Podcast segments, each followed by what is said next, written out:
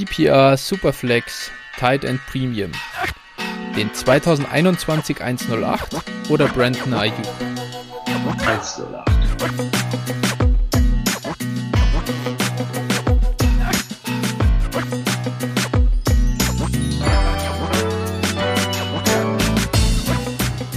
Servus und herzlich willkommen zur wöchentlichen Folge von Dynasty Flow, der Dynasty Show von Phil und Flo. Servus Phil, alles klar bei dir, Moin. wie geht's dir? Ja, alles gut, alles äh, läuft und ich bin bereit für eine neue Folge. Das freut mich. Wir haben gerade ganz frisch noch News reinbekommen, die wir gemeinsam besprechen können. Ich habe den Tag äh, damit zugebracht, die Running Backs mir noch genauer anzuschauen für die heutige Folge. Darum geht's nämlich. Wir evaluieren die Running Backs äh, dieser Klasse. Äh, leider sind wir da das schon mal vorab nicht ganz so verwöhnt wie im letzten Jahr, als wir eine historisch gute Klasse hatten. Äh, vielleicht gibt es aber doch den einen oder anderen, der ganz interessant ist. Und äh, wir sagen, wann wir die Kollegen in unseren Rookie Drafts äh, ranholen. Ja, Phil, vor ja, einer halben Stunde oder Stunde oder so habe ich äh, gesehen, dass Tyler Lockett einen neuen Vertrag bekommen hat geschmeidige irgendwie knapp 80 Millionen, glaube ich, für vier Jahre. Fast 40 Millionen garantiert. Was sagt der Seahawks-Fan in dir dazu? Ja, ist eine Menge Holz auf jeden Fall für einen schon 28-jährigen Receiver. Und äh, meiner Meinung nach ist er nicht schlecht, aber das ist schon etwas viel. Muss sich jetzt natürlich die genaue Vertragsstruktur ansehen, wie das aussieht, aber ist, also mir persönlich ist es zu viel. Ich habe ja ein bisschen gehofft, dass sie ihn vielleicht äh, traden, dafür ja einen Second und einen Fifth Round Pick oder sowas einsammeln, sowas in die Richtung. Aber naja, also man kann damit leben, aber ist schon viel Geld für einen Wide Receiver 2. Absolut, ja. Zwei Jahre wird er auf jeden Fall, denke ich, mit den Garantien äh, bei den Seahawks noch bleiben. Wahrscheinlich sogar eher ein drittes. Mal gucken, wie das dann wirklich aussieht. Ich finde es auch eine Menge Holz. Ich glaube, für Dynasty äh, wird das Ganze nicht viel, viel ändern. Prinzipiell muss ich sagen, bin ich froh, dass äh, Russell Wilson zwei Anspielstationen hat. Äh, bevor man jetzt halt irgendwie mit einem riesen Loch auf Wide Receiver 2 in die Saison gegangen wäre, ist es zwar okay, ähm, aber ja, ich glaube schon auch eher einen Ticken überbezahlt.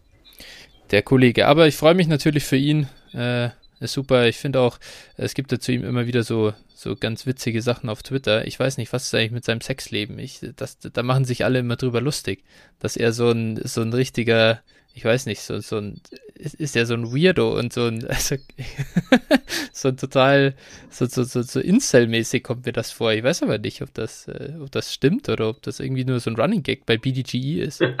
Keine Ahnung, also in äh, Lockets Sexleben bin ich jetzt auch nicht so tief drin, ne? That's what she ja, also, keine Ahnung. Ich weiß nur, dass er mal irgendwann ein Gedichtband oder sowas rausgebracht hat. Also, ja, ich weiß nicht. Sei ganz cool. Dann muss ich schon sagen, nicht schlecht. Aber ich weiß nicht, woher das kommt. Ich, ich lese das nur immer wieder und irgendwie denke ich mir so, das ist wirklich so out of context. Hat man nie nachgeforscht, kam mir jetzt gerade so. Aber damit können wir auch das Kapitel Tyler Lockett zumachen und zur nächsten News kommen. Äh, es ist ja, es hat ganz schön gerappelt in der NFL. Es gab äh, massive Trades äh, im Hinblick auf den Draft. Äh, die 49ers sind von 12 an 3 vorgegangen, haben dafür äh, neben dem 12. Pick in diesem Jahr noch den 22 und 23 First sowie den Compensatory Pick dritte Runde im äh, 2022er Draft. Den haben sie erhalten für die, ja, äh, für, ja, dafür, dass die Jets äh, Robert Sala verpflichtet haben. Ist auf jeden Fall eine Menge Holz, was sie da hingelegt haben. Äh, klar, sie gehen für den Quarterback hoch. Äh, die Zeit von Jimmy G in San Francisco ist vielleicht noch nicht komplett abgelaufen. Äh, aber spätestens äh, 2022 äh, wird sie das sein. Äh, bin gespannt, wo er dann hingeht. Was sagst du denn jetzt zu diesem Move der Niners, ähm, dass sie da hochgegangen sind, so aggressiv? Ja, grundsätzlich war das für mich so die mit Abstand größte Schwachstelle im Roster, Quarterback. Und äh, von daher, also ich finde Jimmy halt auch richtig scheiße. Und also als Seahawks-Fan gut. Nur, ähm, also ja, ist ein Quarterback gewesen, der einfach äh, ja, James Winston ohne Upside war quasi, also äh, die Turnover, aber nicht die Production offensiv. Oder vielleicht auch einfach der dunkelhaarige Bruder von Jared Goff, man weiß es nicht. Also ich glaube, die beiden sind zwei der Quarterbacks, die am massivsten vom, von den Coaches profitiert haben irgendwie. Naja, aber genug zu, zu den schlechten Quarterbacks. Äh, genau, wenn, wenn der Pick halt trifft und man bekommt äh, Mac Jones dann an drei und äh, Hoffentlich, ja, klopfen auf Holz. ich, genau, ich musste dich ja immer ein bisschen provozieren. Mm. Genau, und ja. also ich, ich will es eigentlich gerne sehen, damit Twitter äh, richtig in Flammen steht und Chaos ist, dass Mac Jones gedraftet wird. Ich meine, ich mag ihn ja eigentlich, nur äh, ja, natürlich nicht mit dem Upside von Fields zu vergleichen, der für den das natürlich ein Traumfit wäre. Ne? Wir haben in der Quarterback-Folge darüber geredet, dass äh, der mit seinen Reads und sowas teilweise Probleme hat. Und ich glaube, da wäre San Francisco halt für ihn ein traumhafter Landing-Spot. Als Seahawks-Fan freut man sich natürlich dann super, äh, zwei, zweimal die Saison dann gegen ihn spielen zu müssen. Ja, verstehe ich, verstehe. Also klar, ich, ich muss sagen, ich muss Jimmy ein bisschen in Schutz nehmen. Ich finde, ich finde, dass er teilweise sogar ein bisschen zu schlecht gemacht wird. Klar, es kommt immer darauf an, was man, was, wie man ihn einschätzt. Es gibt ja Niners-Fans, die haben in ihm Top 10 Quarterback gesehen. Ich glaube, das war er nicht, auch 2019 nicht, oder auch wenn er fit ist, ist er das nicht. Äh, er hat eine gewisse Fähigkeit, um dieses Shanahan-System eben umzusetzen. Man sieht schon den riesen Unterschied, wenn dann halt so wirklich richtige Replacement-Level-Spieler wie CJ Beathard oder Nick Mullins halt spielen. Ähm, aber nichtsdestotrotz war er, ja, sein Geld jetzt in dem Sinne äh, oder das, was er jetzt verdienen wird, ist er nicht wert. Und vor allem, das ist das große, viel größere Problem, er limitiert halt die Offense. Du kannst mit Jimmy Garoppolo nicht das komplette Feld bespielen, du musst alles underneath und maximal intermediate äh, halten und da am besten eben auch noch über die Mitte des Feldes und nicht äh, outside the numbers. Und das ist was, ich glaube, da hat äh, Shani jetzt selber keinen Bock mehr drauf gehabt. Und das, allein deswegen würde mich ein, ein Pick von Mac Jones halt so komplett überraschen, weil du, also mag sein, dass er besser werden kann als Jimmy Garoppolo, weil er halt noch akkurater ist und vielleicht besser in der, in, im Decision Making. Aber er hat halt einfach nicht die Upside, um dieses Feld zu bespielen, was Shanahan ja in Atlanta mit Matt Ryan auch äh, machen konnte, wo diese Offense erst so richtig geklickt hat. Daher, ich bin gespannt. Äh, ich habe ja direkt danach, wir sind ja gerade in einem riesigen Startup mit IDP-Spielern drin. Ich hatte ja Russ gedraftet, Anfang zweite Runde, ich glaube an 2-4. Äh, und habe hab ihn benutzt dann äh, nach diesem, nach diesem Uptrade der Niners, um ihn gegen den 1-0-2 im diesjährigen Draft und hinten und noch einen 23 First äh, ja, sag ich mal, mit reingenommen, musste dafür noch ein paar Picks nach hinten in den, in den späteren Runden. Äh, aber da habe ich ganz schön Value, sag ich mal, liegen lassen, in der Hoffnung, dass jetzt Justin Fields nach San Francisco kommt, denn ich sehe das ganz wie du, diese Rushing Ability gemixt mit dem Arm und der Shanahan Offense wäre absolut brutal und dann ist wirklich Hype, der Hype Train äh, fährt dann sowas von ab Richtung nächste Saison in San Francisco, um dann die Bauchlandung im Rookie zu machen, aber das ist ja egal. Äh, ich bin auf jeden Fall richtig, richtig heiß drauf und sehe da auch einen riesen, Up, also einen riesen Upgrade für alle, für alle Skill Position Player in, in San Francisco. Ja, da kann ich dir nicht widersprechen. Sehr gut. Dann gab es ja nicht nur den Trade, zu dem ich jetzt ein bisschen ausführlicher gesprochen habe, aber klar, ich bin natürlich auch fett mittendrin in der ganzen Sache. Äh, es gab noch den zweiten Trade und zwar sind die Dolphins dann von 12 wieder hoch an 6 gegangen, ähm, haben einen Trade mit den Philadelphia Eagles eingestellt und im Prinzip dafür äh, neben einem ja, Mid-Round-Pick-Swap noch den, also den 22 First, den sie von San Francisco bekommen haben, wieder abgegeben, um die Picks hochzugehen.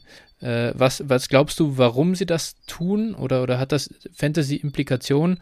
Und ähm, ja, wie findest du das? Also ich, will, ich würde vermuten, dass Miami darauf spekuliert, dass die ersten drei Picks Quarterback sein werden. Davon kann man ja auch jetzt getrost ausgehen. Ähm, Pick 4 ist so ein bisschen eine Wildcard, aber sollte eigentlich wahrscheinlich auch Quarterback sein. Ich hoffe für Atlanta, dass sie da raustraden. Ähm, genau. Und dann hätte man halt eben Pick 5 die Bengals, genau, die einen der, ich denke mal, zwei Spieler, die auf die Miami auch Shield nimmt, oder beziehungsweise auch drei, kann man schon sagen.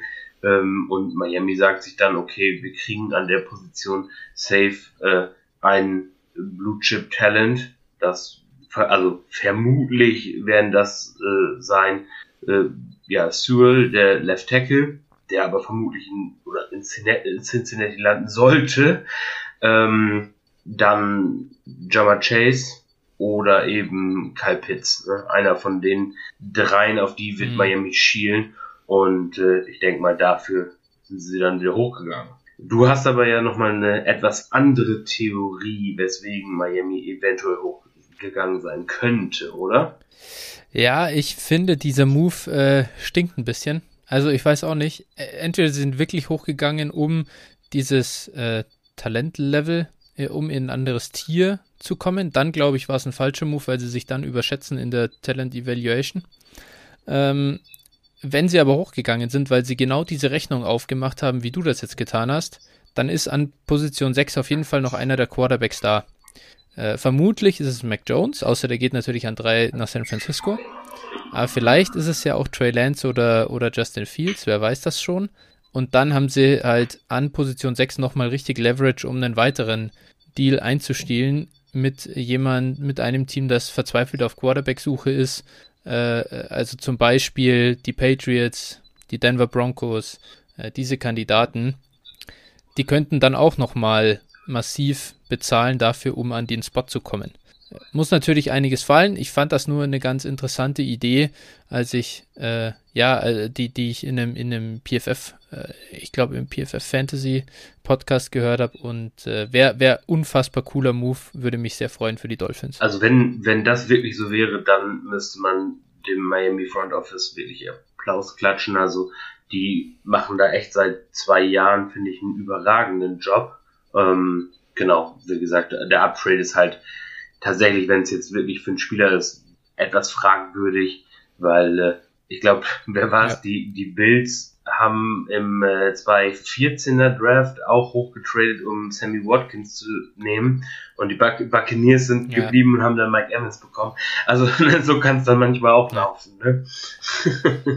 ja, das ist genau das Problem. Das ist genau das Problem. Und was natürlich auch noch, äh, äh, was, was ich schon auch kritisierenswert finde, ist, dass sie vor allem auch den San Francisco Pick abgegeben haben, weil der eine solche Varianz besitzt, wenn da der Rookie Quarterback jetzt ist, dass man, das, das kann ja, das kann ja auch ein Top Ten Pick werden. Wenn der Rookie da einfach völlig überfordert ist im ersten Jahr, Ansätze zeigt, mag ja alles okay sein, aber die gewinnen die Spiele nicht dann gibst du da potenziell echt was ab, äh, um, um da die sechs Spots hochzukommen. Hätte ich von dem her dann nicht getan. Wobei.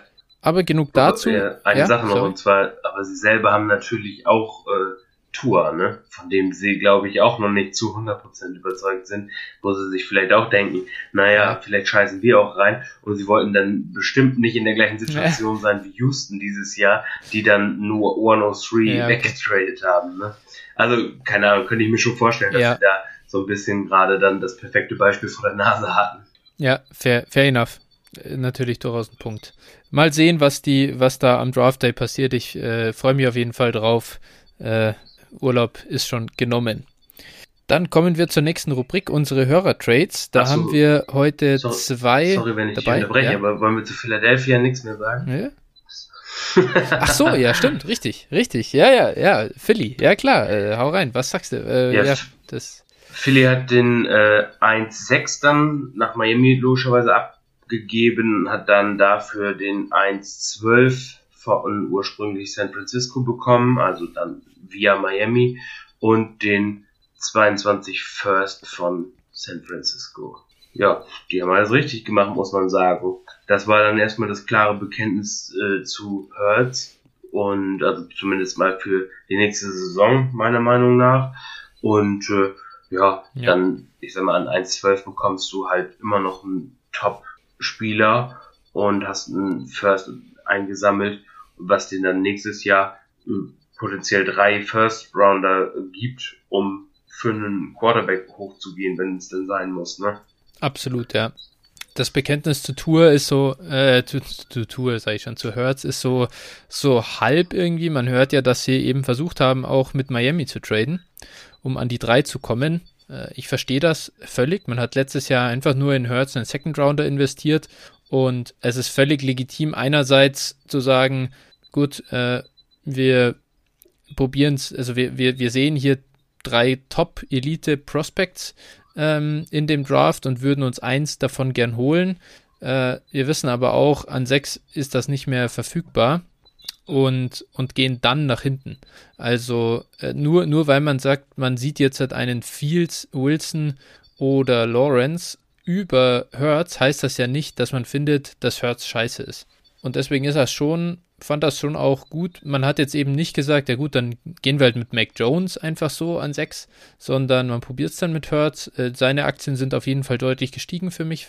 Ähm, wobei man auch sagen muss, ich glaube, Hertz hat genug gezeigt im letzten Jahr, äh, dass der auf jeden Fall, der wird, der wird, der wird ein Starter sein in der Liga, wenn dann nicht, wenn nicht mehr in Philadelphia äh, oder wenn das jetzt nicht geworden wäre in Philadelphia in 21, glaube ich, äh, dann hätten sie ihn auch äh, gut abgeben können für einen ganz guten Preis.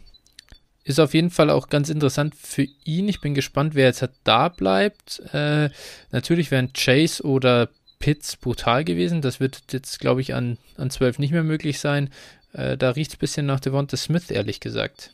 Ja, lassen wir uns mal überraschen, ne? wie, wie der Draft so fällt. Also da Absolut, ist ja. sicherlich viel Spekulation möglich. Ja, genau. Aber an sich natürlich aus Real Football Sicht muss man sagen, haben sie da echt äh, massiv abgecasht für ihren 106. Kommen wir dann jetzt zumindest zu unseren Hörertrades. Ähm, wir haben zwei Stück bekommen unter der Woche. Einmal äh, einen in der 16er Liga, ein größeres äh, Paket. Ähm, hier ist es so, dass äh, der eine Owner, also man dazu gesagt, es ist Upside Scoring äh, und Upside Scoring heißt ja, äh, ich glaube, es ist, da gibt es noch einen Punkt pro First Down dazu, wenn ich mich da nicht ganz täusche, oder einen halben Punkt pro First Down und einen halben Punkt pro Reception. Bisschen gemixt. Äh, es gibt kein Tight End Spot. Ähm, und so äh, ist ein bisschen, bisschen mehr Analyt Analytics driven und ist eine One-QB-Liga ist insgesamt eine 16er Liga eben und äh, da bekommt der Kollege äh, Clyde Edwards Hilaire den 2.13, den 3.13 und gibt ab den 1.12, den 1.16, den 2.09 und den 3.02. Und äh, ganz interessant ist dazu noch, äh, er befindet sich im vollen Rebuild und er hat schon jetzt äh, und er hat noch massiv andere Picks in der ersten Runde. Und zwar den 102, 103, 109 und 115. Was äh, sagst du denn zu dem Trade? Ja, also ja, ich finde, ich finde, ich würde jetzt im, im Rebuild nicht für CEH traden, weil ich im Rebuild eigentlich keinen Running Back haben will, der mir irgendwie Punkte produziert, beziehungsweise ja, also ich brauche ihn auch einfach nicht und bei CEH ist das halt das Outcome auch ziemlich ja offen. Ne? Das heißt, man es könnte in alle Richtungen gehen und äh, da hätte ich mir, wenn ich die Picks wegtrade, was in der One QB League 16er gar nicht äh, verkehrt ist, aber hätte ich mir äh, durchaus einen anderen Gegenwert gewünscht. Die, die späten, die Late Round Swaps, die kann man glaube ich vernachlässigen hier. Das ist praktisch 1,12, 1,16 gegen Edward Sealer und ja, also value-wise ist das, ist das okay, aber wie gesagt, ich will halt kein Running Back im haben. Verstehe ich. Ähm, ich weiß gar nicht, ob es, also ich, ich wäre, ich, ich will da die Picks haben, ehrlich gesagt. Gut, es ist One QB. Ähm, wobei Upside Scoring die Quarterbacks ein bisschen aufwertet. Das müsste man jetzt mal gucken. Da könnte jemand wie, wie Fields äh, schon auch Upside ja, mitbringen und, und, und auch ein wichtigeres Asset werden. Also ganz so spät wie ein Dully One QB Liga, sag ich mal, wo der Quarterback wirklich egal ist, werden sie vielleicht nicht gehen. Aber ja, ich, ich hätte es ich wahrscheinlich auch nicht gemacht. Dafür gibt es dann da hinten doch zu interessante Wide Receiver für mich, äh, die ich mir dann doch eher holen will als, als eben CH. Genau, dann der zweite Deal ist eine PPR-Liga, Superflex diesmal. äh, also relativ Standard. Ähm, und da ging CD Lamb über den Tisch und hat äh, DeAndre Hopkins und den 1-11 eingebracht. Ja, beziehungsweise also es ging drum, ne? Das war so, dass darum ging es. Ist, der Trade war noch nicht äh, durch, aber genau, es war halt ah, mal okay, gefragt. Okay. So, ne? Ich wurde gefragt und, und ja, wir, dann habe ich gesagt, komm, wir sprechen mal heute hier drüber. Dann, dann tippe ich mal, der Kollege wollte CD Nee, er wollte, verkaufen. er wollte äh, Hopkins verkaufen. Also er ist in, in der Situation im, im Retooling oh, okay. praktisch und äh, also will Aha. so ein bisschen sein Team umstrukturieren und äh, will Hopkins verkaufen und äh, dann hat er eben praktisch dieses Angebot bekommen. Und jetzt hat er zu mir gesagt, okay, okay. Äh, ich finde Lamb interessant, aber das, also er, er hatte schon selber das Gefühl, dass das etwas viel war, was er dafür abgeben sollte. Ja. Und äh, genau. Ja. ja. Was sagst du dazu? Ja, genau, das ist es wirklich. Es ist sehr teuer. Ähm, ich glaube auch, also ich, es ist, da weiß der andere natürlich auch, Hopkins ist jetzt gerade so am, am absteigenden Ast. Der ist in einem Alter, wo es schwer wird, ihn zu verkaufen. Und gerade wenn man dann nicht wirklich gewinnen kann, ist es ein bisschen blöd, dann musst du ihn irgendwie loswerden. Auf der anderen Seite, ja, äh, da haben wir jetzt einfach das Problem, die Production, die noch ist, die, die übersteigt eigentlich den Verkaufswert. Äh, ich würde das, ich würde das nicht für CD bezahlen. Ich bin skeptisch bei CD, was er im nächsten Jahr schon liefern kann. Äh, Gallup und äh, Amari werden nicht verschwinden. Äh, Deck wird das, was er in den ersten, weiß ich nicht, fünf, vier, fünf, sechs Spielen, bevor er sich verletzt hat, gebracht hat, nicht eine ganze Saison lang bringen. Ähm, ich finde es zu teuer für Lamp.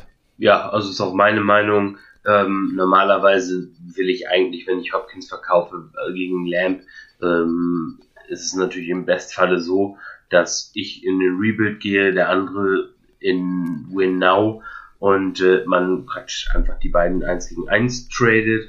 Ähm, jetzt habe ich gesagt, okay, natürlich Lamp, da du, einfach durchs Alter hm, kann man argumentieren, dass man vielleicht noch eine Kleinigkeit auf Hopkins aufgibt. Wenn man, wenn man Lamb mhm. jetzt unbedingt haben will und sagt, okay, ich bin bereit, Hopkins etwas unter Value zu verkaufen, dann äh, habe ich, also war meine Meinung so ein Late Second vielleicht. Das wäre dann so, den, den man, man, noch drauflegt ja, genau, quasi auf Das war jetzt so, so mhm. grob. Mhm. Ist natürlich, wie gesagt, ist also auch One-on-One, -on -one, also straight up finde ich den, den Trade ganz, ganz in Ordnung. Mhm. Also ganz interessant, jetzt hat äh, einmal kurz, wo die, wo die Kollegen bei uns in unserem Startup gingen. Äh, CD Lamb ging an 4-1 und DeAndre Hopkins an 5-4. Dabei aber interessant, äh, CD war der Wide Receiver 4. Das fand ich persönlich zu früh. Ähm, daher habe ich doch noch ein paar andere bisschen über ihm. Ähm, und von dem her muss man sich überlegen, selbst da, wo, wo CD wirklich sehr, sehr früh geht, geht er nur ungefähr, ja, eine Runde, anderthalb Runden vor ihm. Und ich glaube, niemand würde dafür einen, einen Late First bezahlen, um das nach oben zu kommen. Das ist schon ein massiver, massiver ja. Kostenfaktor. Genau. Okay, dann ja, sind wir uns da relativ einig. Äh, schau einfach, dass du Hopkins äh, an jemanden verkaufst, der wirklich richtig im, äh, ja, äh, voll in den, in den Contender-Modus kommen will, dann äh, sollte da schon noch ein bisschen mehr drin sein. Okay, damit äh, packen wir unsere Sachen bei der Trade-Analyse und kommen zu unserem heutigen äh, großen Thema, der Running Back-Analyse. Und ich denke, wir werden es jetzt so machen, wir gehen so ein bisschen äh, äh, durch. Wir haben jetzt ja gar keine richtige, richtige Reihenfolge uns, uns eigentlich ausgemacht. Ich habe ich hab das so ein bisschen in Tiers gegliedert bei mir. Ähm, ich denke, ich bin relativ flexibel. Wir können die gegenseitig immer ein bisschen äh, anmoderieren, die Kollegen. Ich denke, du hast wahrscheinlich wieder richtig geile News zum Hintergrund der, der Spieler. Ja, bei manchen. Was haben sie denn früher in der Defensive gespielt? Äh, da stehen die Leute drauf. Das will, das will man wissen. Äh, und äh, ja, ich glaube, ich, ich starte mal oder ich, ich, ich leite mal ein mit dem, ich glaube, aktuell Consensus Number One äh, Running Back, äh, den wir haben. Und äh, das ist Najee Harris äh, von Alabama, ist ein Senior, 23,1 Jahre alt und aktuell am Consensus Big Board, was so Mock Drafts angeht, äh, geht er an 25. Also er ist noch ein First-Round-Pick in der NFL, zumindest wird das erwartet. Ähm, ja, sag uns doch mal ein bisschen mehr zu ihm. noch ähm, an Hintergrundinfos beziehungsweise was er so mitbringt? Ja, also die, die Hintergrundstory ist eigentlich ziemlich bewegend tatsächlich. Also Najee Harris kommt irgendwie aus ganz, ganz armen Verhältnissen.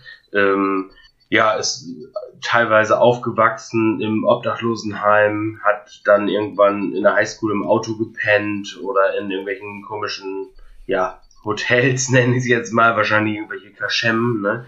Und äh, ja, also ich sag mal, für ihn war der Football äh, so ein bisschen der Weg raus aus der Armut oder wird es sein, so muss man es ja sagen. Gut, ich denke mal, als, mhm. als äh, Five-Star-Recruit äh, bei Alabama, ähm, ja, wird es dann auch schon also relativ lebenswert gewesen sein.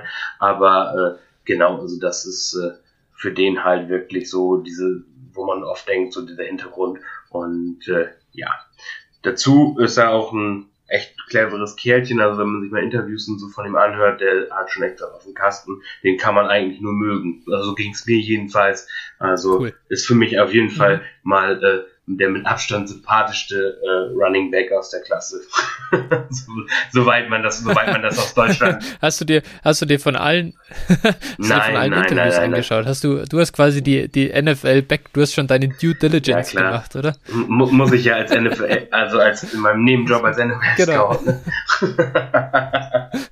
als Dynasty Owner, Alter, eine, du darfst dir ja keine Red Flags ins Team holen, das ist ja, klar. Ja, ja, auf jeden Fall, äh, genau, als als äh, auch noch eine witzige Nebenstory zu ihm äh, war, als es erlaubt wurde, also es war scheinbar damals noch nicht erlaubt, äh, dass äh, ja, Coaches den, den Jungs in der Highschool, äh, ich glaube, Nachrichten schicken dürfen, hat er irgendwie in der ersten Stunde, ich weiß gar nicht, 500 Nachrichten oder so, irgendwie sowas Absurdes bekommen. Also es muss wohl schon, also ist schon echt witzig. Der war halt schon wirklich, äh, da wusste man, wo es hingeht. Ne?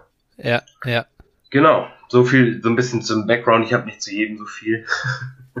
Aber. Ja, ja, das also ist auch okay. Das ist auch okay. Aber du hast ja auch immer sehr gut, du hast auch, du hast auch immer sehr gut die Measurables zusammengeschrieben, Workout Numbers und so. Das, da bist du äh, Profi.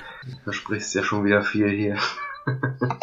Ich habe sonst. Ja, achso, achso bei, bei, ja, bei Naji äh, äh, habe ich äh, zumindest mal äh, Größe und Gewicht, hattest du das schon gesagt gerade? Ja. Also, also der nee, 6'2, also relativ groß, das sind so um die, lass mich lügen, 1,88 glaube ich, in die Richtung 1,87, 1,88. Ähm, genau, also mhm. das ist für einen Running Back schon, schon eine ganz, ganz amtliche Größe. Ähm, 230 Pfund, das ist auch schon ziemlich, mhm. ziemlich ordentlich. Ein äh, BMI, da kommen wir, kommen wir später nochmal ein bisschen genauer auf das Thema, ähm, beziehungsweise kann ich vielleicht mhm. auch jetzt schon mal ein bisschen was zu sagen. Also äh, im aktuellen Dynasty Ranking von Player Profiler. Danach bin ich jetzt einfach mal gegangen. So hab mir irgendwo, ne, musste mir irgendwas mhm. suchen. Genau, äh, ohne Rookies, die Top 24 ist kein Running Back. Jetzt äh, muss ich hier meine Notizen nochmal im Aufmachen. Ist kein äh, Running Back äh, unter 29 beim BMI-Wert. Ähm, außer CMC. Mhm. Das ist der einzige tatsächlich, witzig. Das wäre auch noch gerade der Outlier ist. ja, gut. Aber. Ja, und der ist auch noch Nummer 1. Ja, der ist, nee, Nummer Ja, ist er nicht mehr. Aber genau, ist ja auch, genau, auf jeden Fall äh, ist das praktisch der eine. Das heißt also, ähm, jetzt kann man daraus schlussfolgern, dass es schon nicht schlecht ist, wenn dieser Wert zumindest mal erreicht wird. Die 29 BMI. Für diejenigen, die es nicht kennen, Body Mass Index ist praktisch eine ja, Zahl, die sich zusammensetzt aus äh, Größe und Gewicht praktisch. Ne? Und da je äh, kleiner du bist und je höher dein Gewicht ist, desto größer ist die Zahl. Ich glaube, hoffe, das war genau. jetzt verständlich. Ansonsten, genau. Ja, ja, genau. Also bring mehr, also je massiger, kompakter, wie auch immer du bist, desto besser. Ja. Quasi hier. Wobei es natürlich genau, immer Grenzen genau. gibt. Also auch nach oben hin gibt es Grenzen, die werden wir aber äh, bei Profisportlern eher nicht. Nennt man, nennt man, nennt man ja, Eddie Lacy. genau, genau. Ne?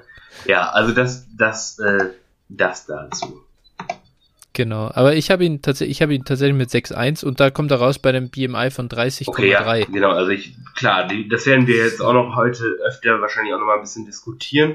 Also diese Werte sind durchaus fluide mhm. gerade. Ich sag mal, bei, bei Harris ja. macht es jetzt nichts aus. Ne? 30, 30,3 oder eben äh, dann ja 29,x. Äh, das spielt jetzt erstmal keine Rolle, nur ja. wenn wir dann an Leute kommen, die wirklich im Grenzgebiet sind, dann haben wir auf einmal Ausreißer, wo äh, man dann mhm. schon mal ein bisschen genauer forschen muss und sich ein paar mehr Quellen suchen muss, um da äh, ja relativ sicher zu gehen, so weit möglich. Ne? Genau, das als Hintergrund vielleicht einmal das, das, das Problem ist, man muss da wirklich äh, beides anschauen, Gewicht und BMI. Äh, denn die NFL valued eben doch die schwereren Backs an der Goal-Line. Und äh, du kannst entweder so ein kleiner Dampfhammer sein, sag ich mal. Also jetzt, wenn du nicht so groß bist, klar, du kannst trotzdem einen guten BMI haben. Du musst zumindest, glaube ich, schon so ein ja, so ein Mindestmaß an Gewicht solltest du schon mitbringen, um in der NFL an der Goal-Line eingesetzt zu werden. Das ist nicht die, das ist nicht die Regel, dass da so jemand wie CMC so viele Carries ja, das haben wir, genau, und das haben wir eigentlich auch ganz gut gesehen. Also selbst bei CMC, wenn man äh, mal die Spiele sich anguckt, ähm, wenn die Spielzüge mhm. gut sind und die O-Line gut, gut blockt, klar, dann kommt er auch rein. Aber äh, wenn's, also, und weil er halt auch extrem schnell ist, ne, wenn es dann so Outside Runs sind und so, der ne, läuft halt vielen Linebackern oder sowas weg. Das Gegenteil dazu, und was du jetzt gerade gesagt hast, ist absolut richtig. Ähm, ja, in, auch in dieser Liste wieder die Top 24 habe ich mir angeguckt.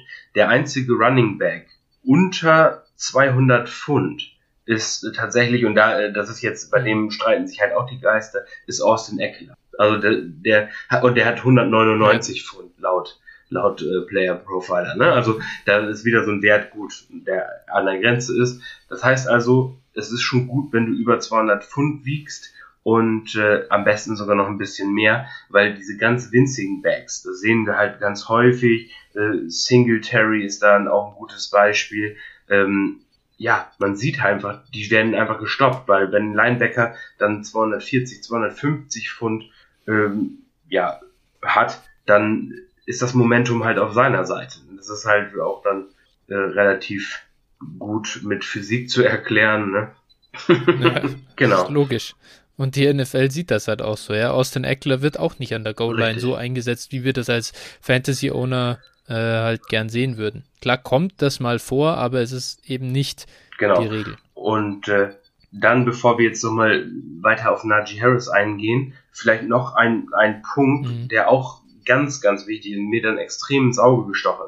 Also ich habe, äh, ist auch, und das können wir heute halt noch nicht sagen, aber deswegen werden sich auch wahrscheinlich unsere Running Back Rankings noch extrem verändern nach, nach dem Draft. Ähm, und zwar, es haben insgesamt nur vier Running Backs ein schlechteres äh, Draft-Kapital aus diesen Top 24 der Dynasty als Runde 3.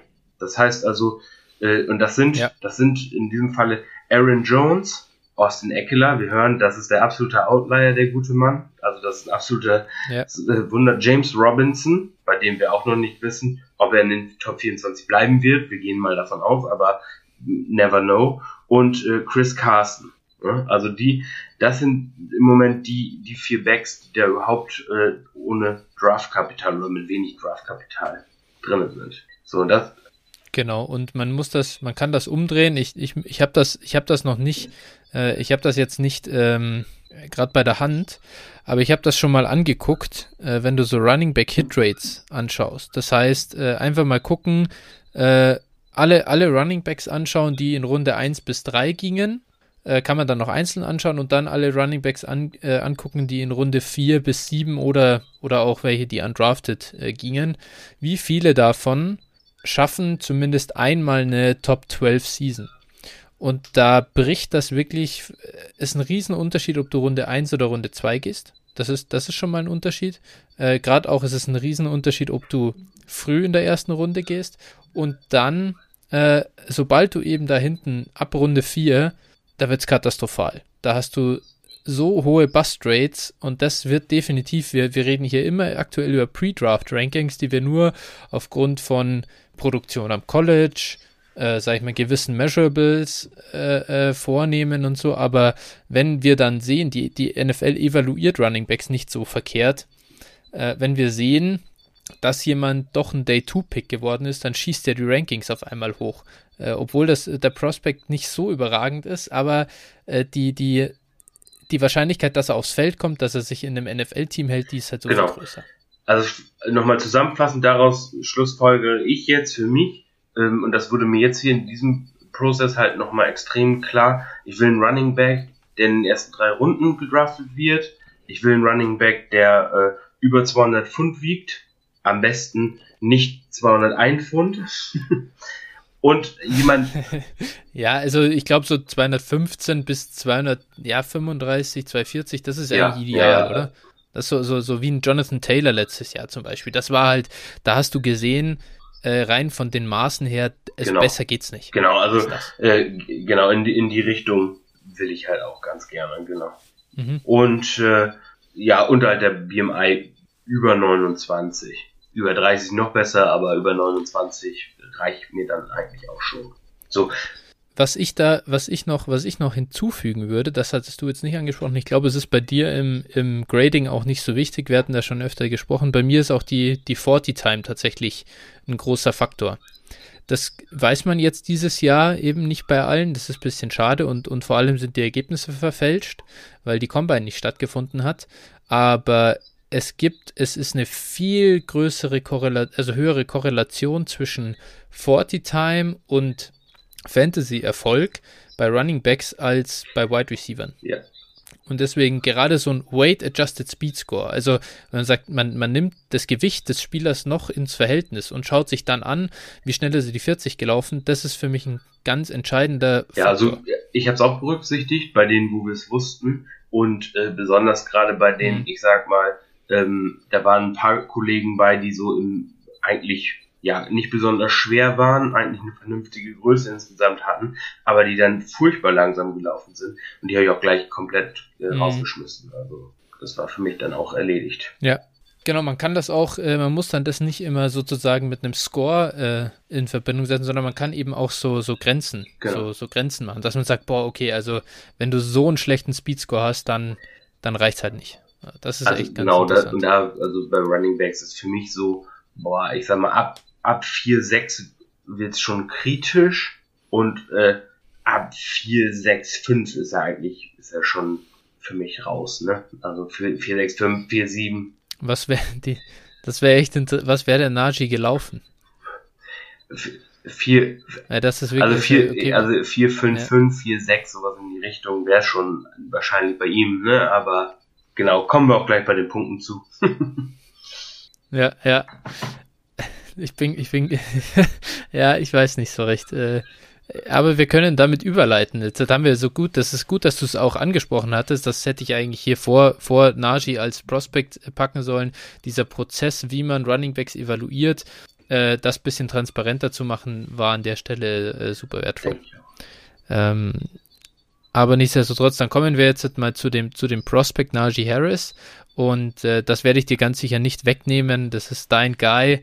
Äh, stell ihn uns doch mal vor, so was auch seine, was die Vorteile, die Pros und Cons sind und genau. Sag uns ja, was genau. Also äh, absolut mein Guy, wie du schon sagst. Also ich mag, wie, wie hat Pete Carroll mal gesagt, I like them sick. Ne? Also äh, ich mag die großen, schweren Jungs.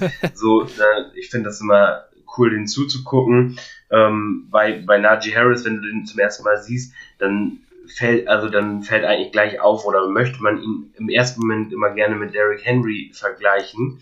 Aber äh, ich denke mal, das werde ich jetzt mal ganz gut rausstellen, dass er das eigentlich nicht ist. Also er sieht zwar ein bisschen so aus von der Größe her, aber ist es eigentlich nicht. Mhm, positiv bei ihm war für mich zum ersten Mal, der hat halt äh, produziert, obwohl er mit Leuten wie Josh Jacobs oder Damien Harris, die ja nun beide ihres Zeichens auch äh, Starting Running Backs in der NFL sind, mehr oder weniger. Ähm, genau, also er hat trotzdem schon, war, war da Minimum immer ein Drittel des Backfieldes, also hat auch schon als, als ganz junger Spieler seine Carries bekommen. Mhm. Seine Vision ist super, sein, seine Catching Ability habe ich geschrieben, auch sein Catch Radius, also das ist, der oder hat extrem lange Arme und äh, ja, dann natürlich, wie gesagt, Größe, Stärke, auch äh, was jetzt eher ungewöhnlich ist, ist so die, die Elusiveness von ihm. Trotz dieser Größe hat er halt die Fähigkeiten wirklich ähm, auszuweichen, der sieht immer die Lücken. Also wirklich ja, traumhaft, für, gerade für so einen riesigen Back. Dann halt, äh, er ist halt das klassische Workhorse, wo er gepickt wird, nehme ich jetzt mal an, wird der halt gleich Day One Workhorse sein. Also da wird es keine, keine, äh, ja, kein, keine Schonzeit geben. Ne? Und deswegen, so, das mhm. ist halt für mich das und deswegen auch mein Fantasy Football Running Back 1, beziehungsweise auch NFL Draft Running Back 1. Genau. Hast du noch was mhm. Positives hinzuzufügen? Ja, ich würde äh, tatsächlich ganz gern diese äh, noch was zu dieser Receiving Ability sagen, weil ähm, das geht teilweise bei ihm, glaube ich, unter, weil genau diese Comparison zu Derrick Henry eben kommt. Äh, einfach nur aufgrund des, der Erscheinung Najee Harris. Äh, man kann die eigentlich, finde ich, aber nicht wirklich vergleichen. Einerseits, Derrick Henry ist halt viel, viel schneller und dafür ist Derrick Henry halt überhaupt gar nicht, gar keine Gefahr im Passing Game. Und mal ein paar Namen, die äh, wie ähm, Najee Harris am College viel, ungefähr 400 ähm, oder mehr Receiving Yards hatten. Denn, na, ganz kurz so als, als Stat dazu, er hatte 425 Receiving Yards jetzt im letzten Jahr. Und das sind Clyde Edwards-Hilaire, Saquon Barkley, Delvin Cook, Christian McCaffrey, Joe Mixon, Kareem Hunt und Alvin Kamara. Und dann noch ein paar Scatbacks dabei, die aber eindeutig als Runner halt nicht NFL-Niveau haben. Und wenn ich mir diese Liste anschaue, dann finde ich das schon extrem gut. Ähm, und, und das kombinieren dann damit, dass ich finde, ich habe mir, also die, die Stats, die ich mir angeguckt habe, ich habe mir äh, Josh Jacobs daneben gelegt, weil er eben auch bei Alabama war, wie du schon gesagt hat, hast. Äh, Josh Jacobs hat, hat, hat weniger ähm, ja, Broken Tackles oder ähm, äh, Forced äh, Miss Tackles ähm, als, als Najee Harris auf einem, ja, Pro-Touch, auf einer Pro-Touch-Basis. Von dem her finde ich, er ist halt sowohl ein besserer Runner als auch ein besserer Receiver als Josh Jacobs. Und das ist schon, wenn man das jetzt mal so, so vergleicht mit dem, was man so über Josh Jacobs jetzt auch in der NFL denkt, äh, wirklich eine starke Sache.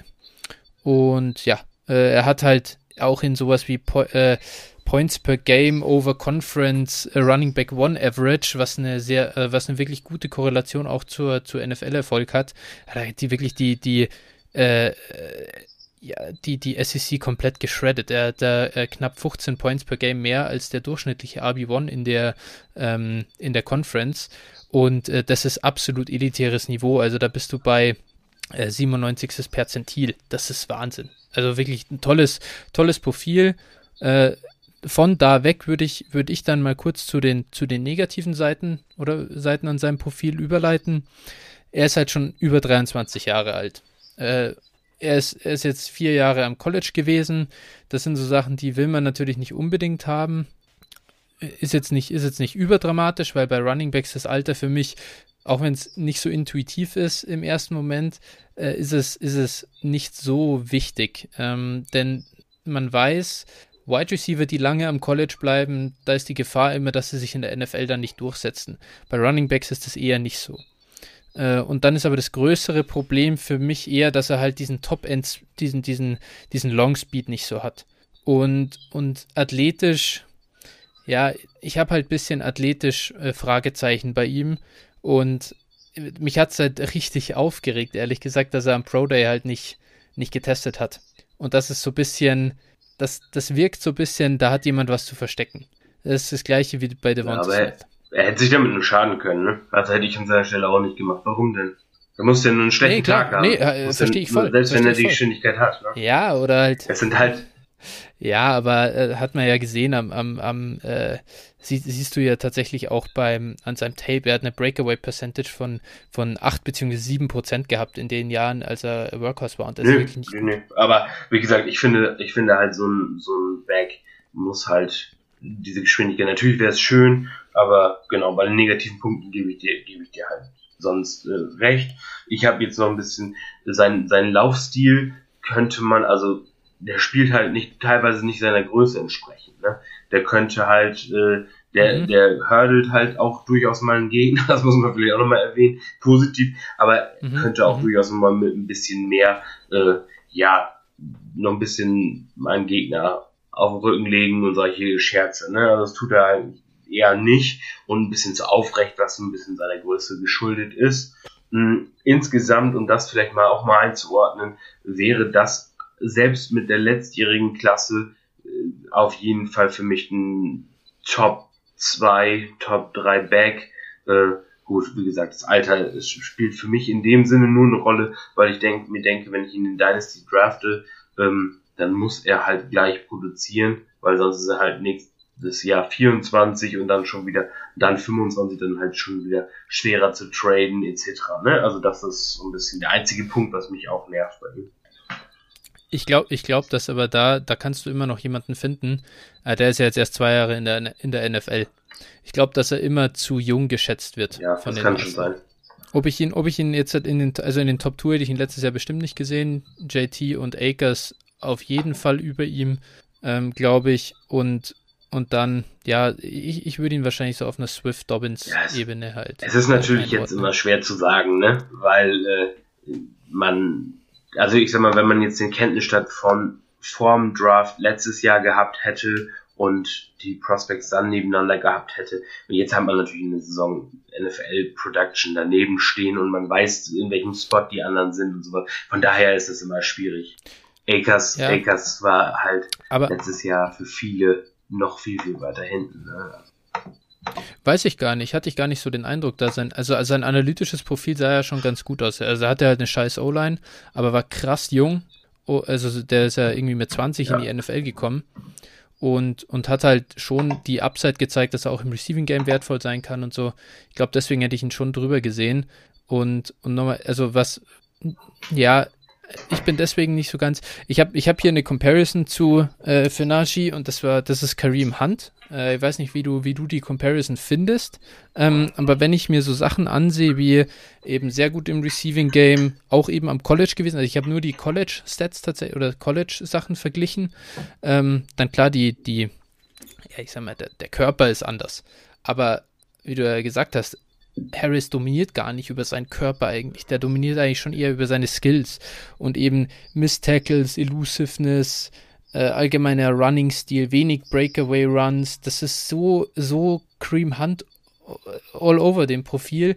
Äh, und, und, der hat ja in der NFL überragend. Ja, genau. Also find, ich finde, also die Comparison finde ich eigentlich relativ gut tatsächlich. Ich würde ihn vielleicht als äh, besseren Kareem Hunt äh, einschätzen oder auch als größeren vor allen Dingen. Ähm, ja, genau. Ja, genau. Und äh, also. nö, aber finde ich schon, finde ich schon fair. Und man muss ja sagen, Kareem Hunt, äh, gut, jetzt bei den Browns, wenn er mal alleine durfte, dann sah es jetzt erstmal nicht so gut aus. Aber als er bei den Chiefs war, als Rookie, wo, wo ist er da gelandet? Wo war er insgesamt Running Back 4, 5 oder so? Ja, also er war auf jeden Fall, äh, ich, ich glaube, der hat doch auch die Sophomore-Season dort noch gespielt, glaube ich, oder? Bevor das alles angefangen ja. hat.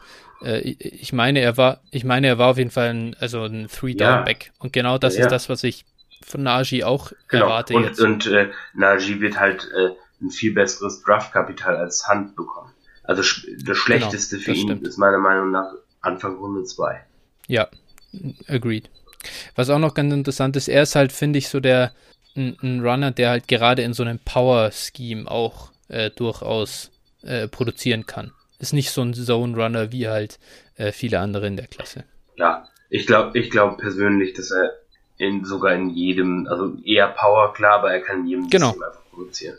Nee, er kann, er kann absolut auch Zone spielen, kann er schon auch, ähm, aber es gibt nicht so viele, ich wollte damit nur sagen, es gibt nicht so viele Backs, die eben auch in, in einem Power-Run-Scheme glaube ich, ja, überleben jetzt können. Jetzt kommen wir noch zu einem weiter, also, oder beziehungsweise kommt an. Wer jetzt kommt. ich komme nicht. Ja, also jetzt kommt okay. hier meine Nummer zwei. Da habe ich ja wohl ja. keinen Power Runner. Äh, bin ich weit davon entfernt. Ich habe hier die, die ist 1B. Ist der Naji für dich auch die äh, 1? Die, das muss ich jetzt nochmal nachfragen. Ich glaube, du warst die lange Zeit nicht aktuell. Sicher, ne? Ah, ich bin mir immer noch nicht sicher. Ich habe ich hab wirklich, äh, ich bin 50-50. Ich habe quasi die zwei im ersten Tier. Äh, ich habe Najee und Travis Etienne ganz vorne. Ähm, und ich muss sagen, ich habe mir die jetzt halt über die letzten Tage äh, beide angeguckt und ich falle immer wieder von der einen, vom einen Profil zum anderen. Ich lasse es, ich werde ich werde den Landing-Spot entscheiden lassen, wer da bei mir die Eins ist. Äh, aktuell tendiere ich jetzt schon wieder zu Nashi, einfach nur, weil ich glaube, er ist land mehr Landing-Spot independent. Und wir sind im Moment Pre-Draft und ich glaube, dass Etienne das höhere Ceiling hat, aber Naji hat ähm, äh, einen viel besseren Floor und ich sehe viel mehr Chance, dass er eben Three Down Back wird, als dass äh, als ich das bei Etienne sehe. Ja, gut, für mich ist, ist, also ist da schon tatsächlich eine große Lücke und Etienne, zu dem du gleich mal ein bisschen was sagen darfst, weil es der eher dein Guy ja. ist. Äh, Etienne ist für mich tatsächlich nur die drei in der Klasse. Ja, ganz interessant. Dann schauen wir uns doch den Kollegen mal an, warum wir hier äh, so auseinanderliegen. Äh, Travis Etienne war bei Clemson, ist auch ein Senior, also er ist auch zurück ans College gegangen zu, für eine letzte Saison. Ähm, er ist 22,2 Jahre alt. Äh, am Consensus Big Board ist er aktuell die 33, heißt wirklich da so Ende Runde 1, Anfang Runde 2 erwartet man so das Draftkapital. Ähm, er ist 5,10 groß, äh, 215 Pfund schwer, wobei ich da nicht wissen will, wie viel Wasser drin steckt tatsächlich. Äh, er, er, sah ja doch deutlich thicker aus, muss man sagen, an seinem Pro Day als, äh, als noch in der Saison. Das war auf jeden Fall ein positives Zeichen und äh, landet so bei einem BMI von 30,8. Er ist, ähm, ich habe noch hier seine Workout-Metrics da. Ähm, er ist bei, er ist eine 40 gelaufen von 4,45. Die wurde hier von Player Profiler und ich glaube auch zu Recht um 0,05 Sekunden hochadjusted auf eine 4,5. Vielleicht hier mal ganz kurz als Einwurf, warum. Wir haben eben keine Lasermessung wie sonst immer bei der Combine, sondern wir haben immer handgestoppte Zeiten. Und Studien haben halt gezeigt, dass Spieler im Schnitt bei Pro Days ja zwischen so 0,05 und, und, und 0,1 Sekunden äh, schneller laufen beim Pro Day als bei, äh, als bei der Combine. Und das ist ganz, ja, äh, ja, das einfach im Hinterkopf behalten, wenn wir jetzt dieses Jahr überragende äh, 40 Times äh, sehen, immer vielleicht so ein halbes Zehntel obendrauf rechnen. Äh, diese, diese Adjusted äh, 40 äh, Time mündet in einem Speedscore von 104,9. Das ist ziemlich gut, ist jetzt nicht elitär, so über so an die 110 hin wäre besser. Agility, Burst Score von 121, das ist, das ist ja ganz ordentlich. Ähm, er hat 18 Mal äh, beim Benchpress, äh, die, ich weiß gar nicht wie viel, wie ja, viel 225 Pfund, genau, das sind ungefähr 100 Kilo, ja. Ja. Äh, hat er 18 Mal gedrückt, ist für mich ehrlich gesagt völlig irrelevant. Ähm, und was dann gut ist, äh, sein Relative Athletic Score ist bei 9,14. Und äh, da sieht man schon, der ist halt vor allem elitär eben im Long Speed. Ähm, darüber macht er vor allem sein Profil wett. Hat er auch noch einen sehr, sehr guten Broad Jump mit äh, knapp 11, äh, 11 Fuß. Oh, das ist auch, äh, das ist auch sehr gut. Ja, genau. Also äh, ja, genau. wenn ich da nur noch kurz mal einhaken darf, das ist auch so ein, so ein, mhm, so ein Running Back halt, bei dem es wirklich auch, also ich glaube, wo, wo das Gewicht und die Geschwindigkeit halt hier nicht passen, ne? Weil, also, beziehungsweise da ein bisschen dran rumgeschraubt wurde. Ähm, ich vermute mal, dass sein Playing Speed, äh, Playing Weight eher so in Richtung, Richtung 200 Pfund geht. Ne? Also 10, 10 amerikanische Pfund sind etwa 4 Kilo das heißt also sechs Kilo weniger könnte ich mir bei ihm halt durchaus vorstellen. Andererseits, was damit einhergeht, der sieht halt, oder der ist glaube ich auch schneller. Also ich glaube, der hat jetzt einfach gesagt, okay, ich wäre normalerweise richtig schnell, äh, aber wäre halt auch extrem leicht und hat jetzt gesagt, komm, ich hau, ich futter mir mal ein bisschen was an und äh, ja, einfach nur, damit er diese Matrix, was wir auch am Anfang sagen, ich glaube, NFL-Teams wollen das auch sehen, so einen gewissen ja, also gewissen Grad an Gewicht etc. pp. Also de dementsprechend glaube ich, dass diese, dass wir diese Matrix hier äh, ganz gut eigentlich äh, zusammenknüllen und in die Papiertonne werfen können. Das ist meine Meinung bei, bei ihm, bei ihm. Ja, ja. Ja, ja. sehe ich, seh ich anders und zwar ist halt das Ding, ja, also nicht nur bei ihm, ich sehe das allgemein, ich verstehe schon, äh, aber das Ding ist halt, jeder dieser Backs ist früher auch bei der Combine aufgelaufen und hat sich, hat Wasser gesoffen, bis er halt äh, nicht mehr konnte und war wahrscheinlich 17 Mal am Klo an dem Tag.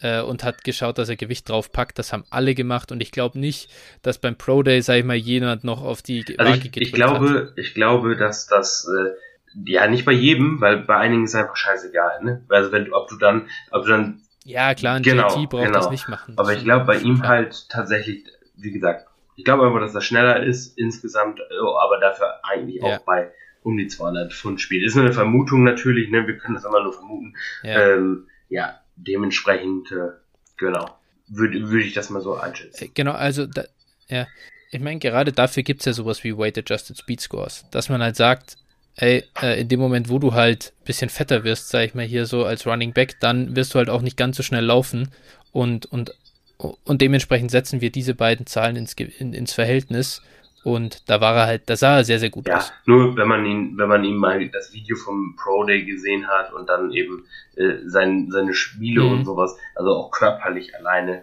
äh, der sah halt schon äh, bei während der Saison sah der schon halt ripped aus, ne? Und jetzt da sah der eher aus wie so eine Wassertonne, ne? Ja. Also das war, fand ich schon, fand, fand ich schon, schon auffällig, ja. ne? Das. Ich meine, ich bin gespannt. Man wird ja, man wird ja, ich meine, äh, das ist ganz cool bei Player Profiler, die updaten ja das Gewicht auch immer weiter. Da bleibt nicht für ewig das Gewicht von der Combine stehen. Ähm, das heißt, man wird auch sehen, oder das hat auch Matt Kelly hat das schon mal gesagt, die haben das auch schon mal untersucht. Running Backs legen an Gewicht zu, sobald sie auch in der NFL sind. Heißt, er, selbst wenn er das Gewicht aktuell noch nicht hat, aber, aber man sieht halt schon, dass er, dass er auch was draufpacken kann. Und allein das ist für mich schon was wert. Und ich glaube, selbst wenn er Day One NFL geht los, hat er 215 Pfund, weiß ich nicht, glaube ich auch gar nicht unbedingt. Aber dass er wieder auf 200 zurückgeht, glaube ich ja, persönlich spielt, auch nicht. Spielt dann irgendwann auch, wenn er seine Leistung gebracht hat, tatsächlich und trotzdem äh, ja. dann produziert hat und also, dann ist es sowieso auch, ich sage nicht egal, aber weniger wichtig. Nur mhm. jetzt im Moment ist es halt wichtig. Und ja, dementsprechend, jetzt hat er diese, diese Metrik so erfüllt und dann ist es auch in Ordnung. Ja, ja. Also ganz interessant. Ich glaube, da denken sich manche auch, warum äh, scheißt man rum auf zwei, drei Pfund oder äh, ein bisschen die 40 Time ist 0,02 Sekunden schneller oder langsamer. Aber das Zeug korreliert einfach stark mit Erfolg. Und das, allein das, dass wir hier uns so trefflich drüber streiten, wie, wie, wertvoll das ist, oder dass ich das so verteidige bei meinem Mann, äh, zeigt schon, wie, wie wichtig das am Ende ist. Und äh, da kann ich wirklich nur jedem empfehlen, schaut euch diese Sachen äh, ganz genau an. Bei Running Backs muss man da wieder dazu sagen. Das ist ja auch von Position zu Position nicht äh, vergleichbar. Überhaupt, dann kommen wir zum Spieler Etienne selber. Ähm, also vielleicht so als Hintergrund, er ist eben wieder zurückgekommen ans College und im letzten Jahr, muss man sagen, war er so ein bisschen, also hat er zu diesen Top Running Backs eigentlich dazugehört. Da hat man erwartet, dass er äh, in den NFL Draft geht und ähm, hat ihn eigentlich so auf einer Ebene gesehen mit den äh, Swifts, äh, Dobbins, Akers und so weiter. Der eine hat den höher, der andere den. Aber an sich war er schon sehr, sehr gut und man war recht überrascht, dass er ans College zurückgeht. Und gut, ich verstehe es aus Business-Sicht vielleicht sogar ein bisschen, äh, wenn man sieht, wie die Running Back-Klasse jetzt dieses Jahr aussieht. Äh, hätte guten Shot gehabt, äh, auch der Running Back 1 der Klasse zu werden. Aber das Problem war, er hat jetzt dieses Jahr nicht so gut geliefert, wie man das erwartet hat. Zumindest eben als Runner. Äh, Vergleich äh, hier nochmal kurz, also im, im, in der Offense Grade von PFF ist er 2018 mit 90,1, 2019 mit 90,5, also jeweils äh, wirklich elitär gut bewertet worden und 2020 nur noch mit einer 82. Das ist äh, doch ein gutes Stück niedriger. Elusiveness, äh, also ein ganz großer ähm, ganz große Stärke von ihm ist seine Elusiveness. Da hat er ein Rating gehabt in 2019 von über 200. Das ist absolut außergewöhnlich, besonders bei so einer großen Sample Size. Das, ist, das hat sich halbiert in 2020. Ähm, er hatte viel weniger äh, ja, er konnte viel weniger Miss Tackles produzieren, ein Career Low bei Yards after Contact äh, pro Attempt, ähm, Career Low bei den Breakaway Runs, also allgemein als Runner deutlich schlechter produziert als im letzten Jahr. Dafür hat er beim Receiving Game echt draufgepackt nochmal. Er hat fast 600 Yards an Re fast 600 Receiving Yards gehabt. Ähm, das ist extrem gut. Ich hatte das ja schon mal erwähnt bei ähm, äh, bei Harris, wie wenige das nur schaffen. Er ist da wirklich auf, auf einem CMC und Saquon äh, Niveau äh, immer auch noch im, im Gedächtnis halten. Das heißt nicht, dass er auch so gut sein wird im Receiving Game in der NFL. Zum Beispiel Joe Mixon hatte auch solche Receiving Stats am College. Kam halt in eine Offense, die ihn überhaupt nicht gefeatured hat in dem Bereich. Das ist auch wieder stark vom Landing Spot und vom Quarterback abhängig, die, äh, mit dem er dann zusammenspielen kann. Oder muss. Äh, er ist ein Spieler, der eben über seinen Speed kommt äh, und der vor allem im Zone Running, äh, im Zone Blocking Scheme produziert. Das ist absolutes Muss für ihn. Wenn Travis Etienne nach Pittsburgh geht, dann weiß ich, werde ich exakt null Shares haben von ihm. Wenn er aber zu den Jets geht zum Beispiel, dann ist es wieder was ganz anderes, weil da jetzt halt dieser San Francisco oder Kyle Shanahan Coaching Tree da ist und die definitiv ein Zone Blocking Scheme äh, etablieren werden. Äh, genau, das war eigentlich jetzt so vielleicht mal diese die positiven Sachen, die mir, die ich mir zu ihm ähm, aufgeschrieben habe und würde da den Ball jetzt mal an dich zurückspielen. Was hast du denn? Hast du überhaupt noch was Positives? Wahrscheinlich kannst du da schon gar nichts mehr dazu beitragen. Ich habe schon alles abgegrast, aber du kannst mal die, die dunkle Seite äh, vorstellen. Ja, genau. Also positiv hast du eigentlich schon alles abgehakt. Ähm, genau, das ist also in Ordnung. Negativ äh, würde ich halt bei ihm sagen, auf jeden Fall. Ähm, also das, was du jetzt gesagt hast mit dem Receiving, kann man durchaus ins, in, ja, relativieren, weil Clemson halt letztes Jahr halt irgendwie seine beiden Top-Receiver verloren und die mussten zu irgendjemandem werfen. Und dann haben sie halt zu, äh, unter anderem zu Etienne geworfen. Ähm, hat ihm sicherlich nicht schlecht getan für, für seine Draft Grade, aber ja, das war halt eben auch ein großer Anteil dazu. Dazu kommt, äh, ja, Big Play Ability hatte er, aber er hat auch hinter einer überragenden O-Line gegen scheiß Competition gespielt. Ne? Also die einzigen guten Gegner, die er eigentlich hatte, war, waren Notre Dame zweimal. Ähm, ansonsten, während, während der Regular Season zumindest, zumindest waren es eigentlich nur wirklich schlechte Defenses. Und da konnte er natürlich dann auch gut produzieren. Äh, weiteres Fragezeichen ist bei ihm halt äh, durchaus die Workload. Ich glaube, er hat schon seit drei Jahren oder sowas kein Spiel mehr über 20 Touches bekommen oder irgendwie, also irgendwo, ich weiß jetzt die ganz, ganz genau weiß ich jetzt nicht, aber irgendwo in die Richtung ging es. Auf jeden Fall ist das auf jeden ein weiteres Fragezeichen bei ihm und äh, dementsprechend ist er bei mir oder hat er bei mir eben einige Fragezeichen. Ich weiß nicht, ob du noch ergänzen willst. Ja, bei der, also bei der Workhorse-Statur und so würde ich dir zustimmen, vielleicht als äh, ähm, Ding. Er hat im, in seinem letzten Jahr jetzt, und ich glaube, das war sogar, äh, ja, das ist sogar sein Maximum gewesen. Er hatte 43% der Clemson Rush Attempts hat er bekommen. Äh, das ist nicht das ist nicht überragend, das ist okay, das ist so ein Drittel der Running Backs, die in Draft gehen, haben mehr, zwei Drittel haben weniger, äh, das ist er eher mittelmäßig und er hat 10% der Re Receptions äh, bei Clemson gekriegt. Äh, das ist sehr, sehr viel, aber kann man erklären. Wie gesagt, du hast das in Kontext gesetzt, zwei Receiver verloren. Im Jahr davor hatte er nur 7% Market Share bei den Receptions. Was aber, was ich aber noch, weil, weil du das jetzt gesagt hast, ähm, also ich muss schon sagen, er, er macht das nicht nur wegen dieser fehlenden Receiver. Er hatte auch 2019 schon über zwei Yards pro, pro Route Run. Das ist ja wirklich schon, schon eine ähm, Statistik. Offensichtlich, wenn er eine Route läuft, läuft er sie so verkehrt nicht. Ähm, er hat sich da von 2018 auf 2019 krass weiterentwickelt. Und ich, ich glaube schon, dass er das auch, dass sich das in die NFL übertragen lässt. Und daher kommt auch mein, mein Vergleich, also die Comparison äh, zu, äh, zu ihm. Da habe ich äh, Alvin Kamara äh, stehen, der, aber das ist natürlich jetzt, halt, sage ich mal, dadurch, wie Alvin Kamara jetzt in der NFL eingeschlagen hat. Also das, das sei jetzt nicht, dass deswegen Travis Etienne so spielt. Kamara kam halt in das absolut perfekte System mit einem Quarterback Drew Brees, der gefühlt 17 Mal pro Spiel auf seine Running Backs wirft. Das gibt es in der NFL so in der Form schon gar nicht mehr, richtig. Äh, von dem her erwarte ich so eine Karriere nicht von Travis Etienne aber das Potenzial also ist halt. Die Comparison zu Camara sehe ich irgendwie überhaupt nicht bei ihm. Also, keine Ahnung. Das, also war für mich, für mich ist, ist das so ein bisschen Raheem Mostert mit ein bisschen besseren Pass-Catching Ability. So, das war, war so was für mich so irgendwie, ja, also er ist ein bisschen größerer, schwerer. Alvin Kamara, also Kamara, Kamara aus der, aus dem College raus natürlich auch, gell?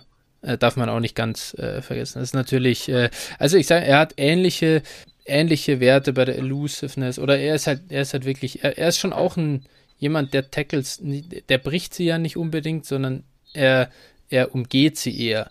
Und dieses, dieses Ding, das sehe ich, das sehe ich bei Camara relativ ähnlich. Und ähm, deswegen habe ich die, die Comparison okay. am Ende gezogen. Äh, ich bin, hat auch in, also Camara war halt auch im, im College einfach, äh, hat dann über sein Receiving Game in den letzten Jahren äh, produziert und nicht unbedingt am Boden. Ja, wie gesagt, wäre nicht mein Vergleich, aber wir müssen ja nicht immer einer Meinung sein. ja, völlig fair, völlig fair, völlig fair. Ich sage euch nur, äh, sollte Etienne einer der besten Receiving Backs in der NFL werden, äh, ja, nicht beschweren. Das habt ihr hier gehört. Ja, genau. Von da, mir. Äh, können wir, da würde ich gerne drum wetten, gar kein Problem. Können wir gerne machen. Damit habe ich, damit, damit habe ich kein Problem. Ähm, aber, aber ich möchte den Landing-Spot abwarten, bitte. Ja, das ist, wenn er natürlich zu dem Jalen Hurts kommt, also jetzt, da kommt er nicht hin, aber Jalen Hurts Type of Quarterback, dann ziehe ich das, das alles Da zurück. muss die Angst aber groß sein oder muss das Vertrauen in deinen Prospect hier groß sein. Ja, ja, das ist Running Back Targets sind nur systemabhängig und Quarterback abhängig, wenig durch die Klasse des Spielers getrieben, glaube ich. Außer du bist wirklich auf CMC-Niveau, das äh, ist dann nochmal was anderes, aber das sind die wenigsten. Da sehe ich ihn noch nicht ganz. Kommen wir doch zu deiner Nummer zwei. Javonte Williams, äh, so viel darf ich glaube ich sagen.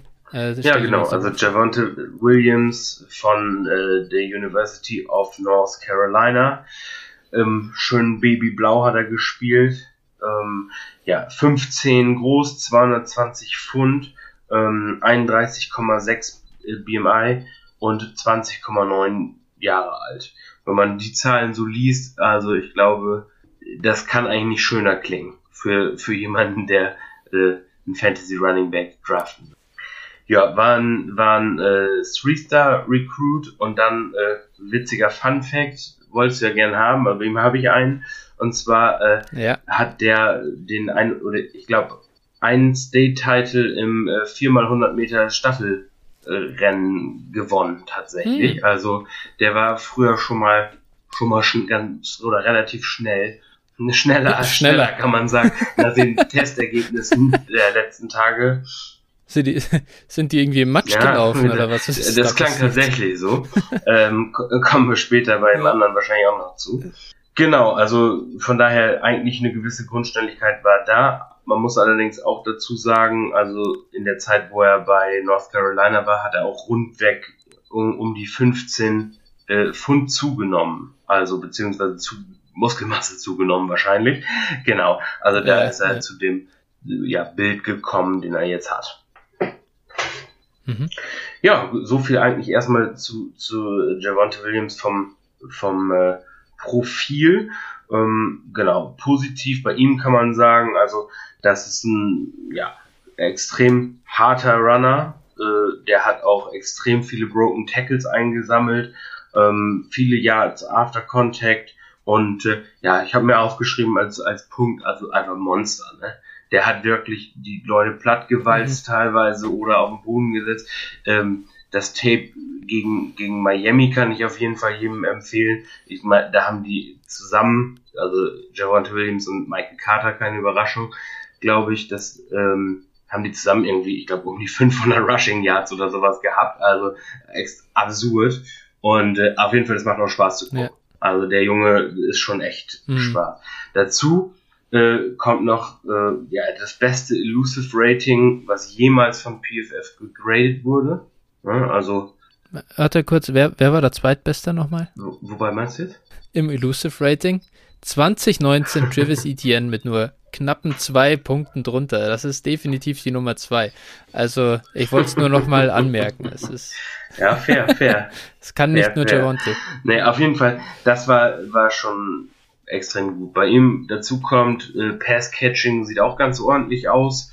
Das hat mir auch ganz gut gefallen. Also der hat durchaus auch mal Bälle downfield gefangen, in Scrambling-Situationen des Quarterbacks sich gut freigelaufen und den Ball auch mal dann, wie gesagt, 20 Yards downfield oder sowas gefangen. Das war schon, schon spannend zu sehen. Ähm, auch in, in Pass Pro ganz ordentlich kann man ihn gebrauchen. Also all around ein super, super Back muss man sagen. Ja, Work, Workhouse mhm. nehme ich auch an bei ihm. Also hat dafür auf jeden Fall das Skillset, hat die Größe, alles. äh, sollte ja. bei ihm kein, kein Problem sein, auch wenn es im College äh, in gewisser Weise nicht war, da das Backfield sich geteilt hat, aber das sollte in der NFL auf jeden Fall drinne sein, wenn er im richtigen Landing-Spot landet. Genau, das kann er halt nicht unbedingt äh, eben beeinflussen. Manche machen es einfach wirklich absichtlich halt genau. nicht. Äh, ich glaube, dass J.K. Dobbins auch viel mehr Rushing Attempts haben könnte, als er wahrscheinlich bekommt von äh, John Harbour. Äh, das liegt aber nicht am Talent von J.K. Dobbins. Auch da ist Javonte, glaube ich, stark Landing Spot dependent. Ähm, äh, diese, was du schon sagst, also diese, diese Masse, wenn der da äh, ins Second Level kommt, Alter, das ist wirklich, Junge, es gibt einfach keinen anderen Back in der Klasse, der so Linebacker ummähen kann ist, ist, ist extrem faszinierend zu sehen und, und macht auf jeden Fall Spaß. Wenn ich jetzt mal zu den, wenn ich dann wieder jetzt hier so den, den Counterpart spielen darf, ähm, das Problem ist, und da wundert es mich jetzt tatsächlich, diese Hintergrundgeschichte ist interessant mit dem 4x100 Meter Lauf, äh, weil jetzt hat so äh, aufgrund der, der, also der, der 40, die 40 Time war wirklich gar nicht gut und da könnte man schon meinen, dass er für die NFL halt nicht den, den Top-End-Speed hat. Da bin ich echt gespannt. Da muss ich, da muss ich nochmal noch mal gucken, okay, oder, oder ein bisschen nachforschen, woher das kam. Äh, haben sie ihn falsch gemessen oder äh, waren sie irgendwie beim North Carolina äh, Pro Day äh, mit falschen Uhren unterwegs? Aber das matcht nicht ganz zusammen. Und den, glaube ich, äh, der, der ist auf jeden Fall, wäre schon wertvoll, den auch zu haben. Denn Big Plays am Ende über, von Running Backs sind halt auch in Fantasy, das, am Ende steht der Touchdown. Das sind sechs Punkte. Und, und halt auch dieses, dieses Big Play, ja, mit den ganzen Yards, die on top kommen. Äh, ist schon eine wertvolle Sache. Ich meine, das ist, äh, das ist die, die einzige, der einzige Grund fast schon, warum Raheem Mostert äh, letztes Jahr so früh in oder überhaupt halt in Running Back 2 äh, Contention war. Da war klar, er ist kein Workhorse, aber er kann halt jederzeit einen 70 Yard äh, Touchdown Run hinlegen und, und so seine ja, Points per Game eben ein bisschen pushen.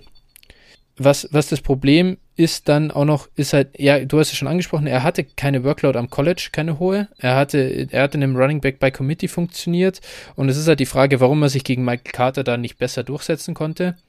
Im Prinzip kann es daran liegen, dass einfach die Coaches gesehen haben, Michael Carter ist gut genug fürs College-Level. Also teilen wir die Carries einfach auf und fertig. Ähm, vielleicht konnte er aber auch, oder vielleicht haben sie es Javonte auch nicht zugetraut, den, den Workload, sag ich mal, zu tragen. Wird man dann sehen. Ich hoffe, er kommt in, in ja, in, in einen Spot, wo er Workhorse sein kann. Er ist halt so ein bisschen One-Year-Wonder. Das ist bei ihm das Problem. Er war 2019 ähm, ja, hat er bei weitem nicht auf dem Level produziert wie dann 2020. Äh, das ist halt so, da muss man alles nochmal ein bisschen, ja, er war da schon ein ganz guter Running Back, aber dieses, er ist wirklich, er ist wirklich extrem ausgebrochen. Und da, und deswegen, also du hast ihn ja auf zwei. Ich nehme da dann lieber den Prospect mit Etienne, der halt über drei Jahre hinweg wirklich Top-Produktion äh, gezeigt hat am College. Was also ist für mich auch noch ein bisschen schwach oder ein bisschen, ja? Ja, also für mich zwischen den beiden tatsächlich entscheidet sich auch viel mit dem, mit dem Landing-Spot, muss ich sagen. Also das ist schon mhm. natürlich, wenn jetzt Williams im Scheiß äh, Backfield landet und, und Etienne eine super Rolle bekommt, äh, dann wird sich bei mir sicher zwischen den beiden auch noch switchen. Also viel, das kann ich schon sagen. Ja. Ähm, genau. Mhm. Ja, ich sage einfach nur, ich ich gewichte das dann schon ein bisschen höher, dass die, die, ja, die längere Produktion über mehrere Jahre so ein bisschen. Äh, was mir, was mir bei ihm aber fast, was mich noch mehr stört, ist eigentlich eher fast die, ich glaube, er hatte 27 Catchable Targets nach, nach PFF und, und hatte drei Drops drin. Und das ist, boah, Alter, das ist schon einiges. Also nicht, dass ich Drops jetzt wirklich kritisch finde, aber er scheint jetzt kein natürlicher Passcatcher ja, zu sein. Drops sind halt, äh, finde ich, immer ganz, ganz schwer. Also ich habe ich finde das halt irgendwie, die, halt, die wiederholen sich nicht. Genau, das sind halt genau. Nur drei also Stück, das ne? sind, wie gesagt, ja. das ist auch die Sample Size ist halt relativ klein. Ne, wenn das, genau. Wenn es jetzt 100 wären und er hätte 15 fangen lassen, eine Bälle, das wäre vielleicht noch was anderes, ja. aber also weiß ich nicht, würde ich jetzt nicht verstehe ich, verstehe ich. Was haben wir? Mhm. Ja, er wollte das einfach nur noch nur, nur, dazu sagen, das ist halt, er hat, er hat keine zwei Yards pro Route Run zum Beispiel und so. Also er ist halt als Receiver, finde ich, nicht auf dem Level, auf dem Etienne unterwegs ist. Und auch, also auch nicht auf dem von Harris. Das ist, äh, die sind für mich beide auf einem anderen Level. Ja, okay. Okay. Äh, zu ihm habe ich übrigens, also, da, also äh, als Comparison bisschen äh, äh, weil ich einfach nur diese, diese, dieses, diese Running Back by Committee da bei North Carolina, äh, da, da wäre natürlich irgendwie, wenn er sowas auch hat, ich könnte mir Javonte halt so ein bisschen als, als Aaron Jones äh, äh, fast vorstellen, der auch in einer guten Offense, da muss er gar nicht unbedingt das Workhorse sein, ähm, aber, aber einfach dieser, dieser Tackle Breaker und Ding, das ist natürlich auch nicht jeder ein Derrick Henry, der da, der das durchziehen kann, das, das raubt halt auch Kraft.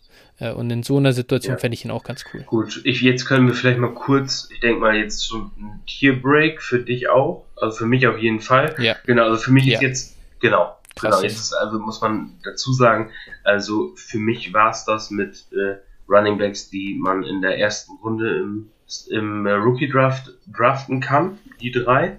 Ähm, mhm. Für mich dann, um das mal zu sagen, ist äh, Harris Early First, und die anderen beiden so mit First.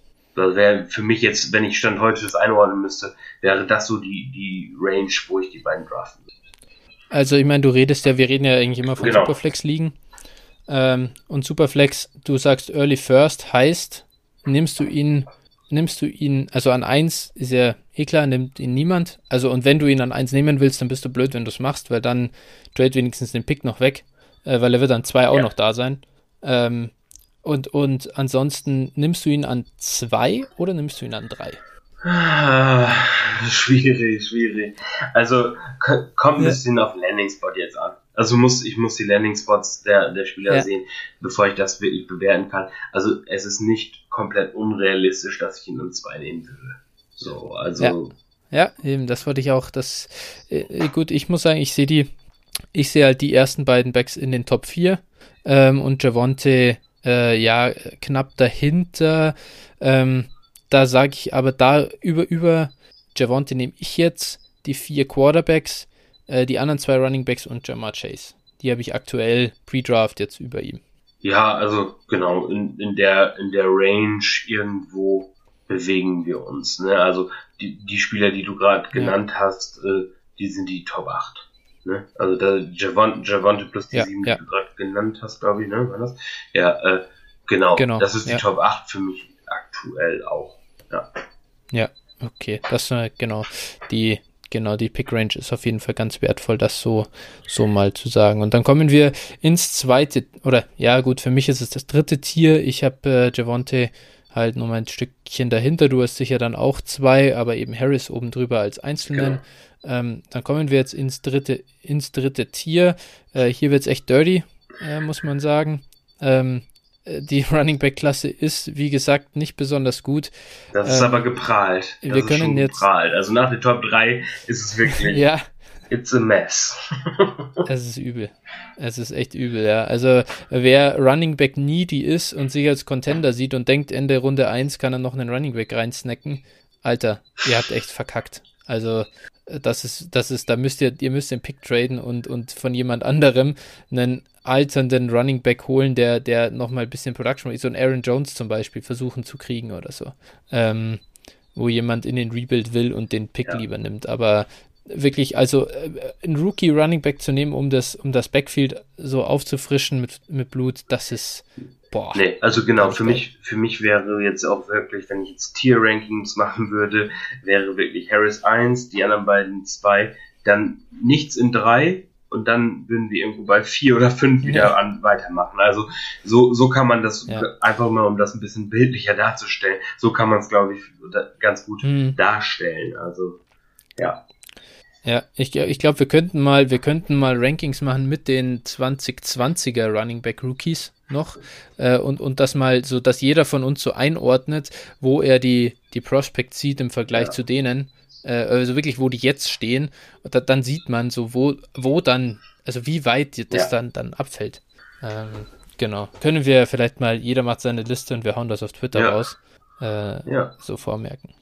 Gut, aber dann kommen wir jetzt zum Tier 3. Ich glaube, ab hier können wir auch ein bisschen schneller über die Prospects drüber gehen, da eben auch weniger Draft-Kapital von uns selber drin ist. Ähm, okay, jetzt habe ich hier eigentlich jemanden äh, ganz vorne, den, das ist ein bisschen überraschend. Äh, ich ich, ich gehe mal hier mit der Consensus Nummer 4. Und den lasse ich dir, by the way. äh, den sollst du doch bitte vorstellen. Oder, oder soll ich die, ich mache die Vorteile von Ja, mach, mach gerne. besser. Kenny, äh, soll Kenny ich kurz sagen, wo ich ihn habe? Ist die Konsensus. Ich sagen, wo ich ihn habe? Äh, das ist meine ja, 10. Klar, klar. Das ist meine 10. Das ist deine 10. Uff. Boah, das ist hart. Also. Das ist echt hart. Es ist, ich meine, zwischen 4 und 10 liegt jeweils, äh, also je, zwischen jedem Spieler eine Fingerbreite. Ne? Das muss ich auch dazu sagen. Also, aber ist halt für, für mich meine 10. Ja, ja. genau. Ah, das ist auf jeden Fall einiges. Ähm, okay, aber äh, dann haben wir ihn an an, an 10 bei dir. Bei mir ist er die 5 tatsächlich. Äh, aber im Prinzip, er ist halt die doch in dem Tier. Also für mich gibt es noch mal ein Tier. Die 5. Nee, nee, nee, äh, ich, ich habe so. hier einen gesprungen, weil ich tatsächlich einen noch über ihm habe, der ist, läuft aber sonst weiter hinten in der Regel. Äh, er ist bei mir die 5 äh, in Tier 3 äh, Running Back von Memphis. Ähm, wer sich erinnern kann, äh, aktuell spielt in der NFL ein ganz guter junger Running Back äh, aus Memphis, Antonio Gibson. Ähm, gegen den hat er sich durchgesetzt. Das ist eigentlich auch schon sein größtes Pro, habe ich den Eindruck, äh, dass er das geschafft hat. Ich weiß gar nicht, wie das funktioniert hat, aber er hat äh, Antonio Gibson aus dem Backfield verdrängt. Der hatte nur 33 College äh, Carries. Ja, bei Gibson aber auch mehr als Receiver. Also der ist ja eigentlich Receiver, der hatte hat der kaum Running Back eigentlich tatsächlich gespielt. Ne? Das war, glaube ich, eigentlich der große Punkt. Das ja, genau, aber, also genau. das nicht mal, also es kommt aber, weil er die Position nicht kannte und weil er die erst lernen musste. Deswegen hatte Gibson keine Carries, glaube ich. Äh, äh, ja, ich weiß, er kam aber dann in die NFL und da war ja schon klar, egal wer ihn draftet, der wird ihn wahrscheinlich als Running Back nutzen. Und das ist eigentlich, also äh, mich hat überrascht, mich überrascht, dass ein College so einen Spieler nicht selber als Running Back benutzt. Gerade am College sind die ja noch richtig wertvoll irgendwie. Aber gut, äh, sei es drum, äh, zurück zu Kenny Gainwell. Äh, ähm, er ist eben genau von Memphis, er ist Junior, er ist 22,1 Jahre alt, er ist im Moment auf dem Consensus Board auf äh, Nummer 75, heißt er wird wahrscheinlich in der dritten Runde im NFL Draft gehen. Äh, 5'11 groß, äh, 201 äh, ähm, Pfund schwer. Da muss man natürlich auch sagen, da hat, äh, da, ich weiß, so hat er nicht gespielt 2019, das ist klar. Er hat äh, das vielleicht auch als Info, er hat ein Opt-out gewählt ähm, vor der aktuellen Saison. Ähm, das, äh, genau, und, und, und hat eben nur 2019 im Prinzip gespielt. Ähm, ja, hat da, da hat man eigentlich erwartet, dass er schon ein bisschen mehr draufpacken könnte als nur auf 201 Pfund. Äh, so ist ein bisschen bisschen schade, kommt bei einem BMI von 28. Ja, also ich habe ihn, genau, also was man so sieht, und da, das war für mich wirklich der, oder ist der kritischste Punkt eigentlich. Also er war oft gelistet mit 191 Pfund, äh, was ich gesehen habe. Ich glaube, PFF hat ihn mit 195 Pfund und jetzt wurde er irgendwie mit 201 Pfund gemessen. Also ich habe ihn mit, mit 195 bewertet tatsächlich weil das mir doch relativ spanisch vorkam. Und dann landet er halt mhm. beim BMI von 27,2. Ne? Dann sind wir halt weit drunter. Ja. Das war für mich, also ist für mich jetzt auch relativ entscheidend mit. Ne? Ja, ja. Gut, ich, ich sag da ganz ehrlich, ich, ich nehme immer die von Pro Days oder Combines. Ähm, da, wie gesagt, packen alle Kleinen drauf. Äh, ist wie es ist. Ich glaube, er kann auch, er wird auf jeden Fall vielleicht auch in der NFL ein bisschen draufpacken können noch.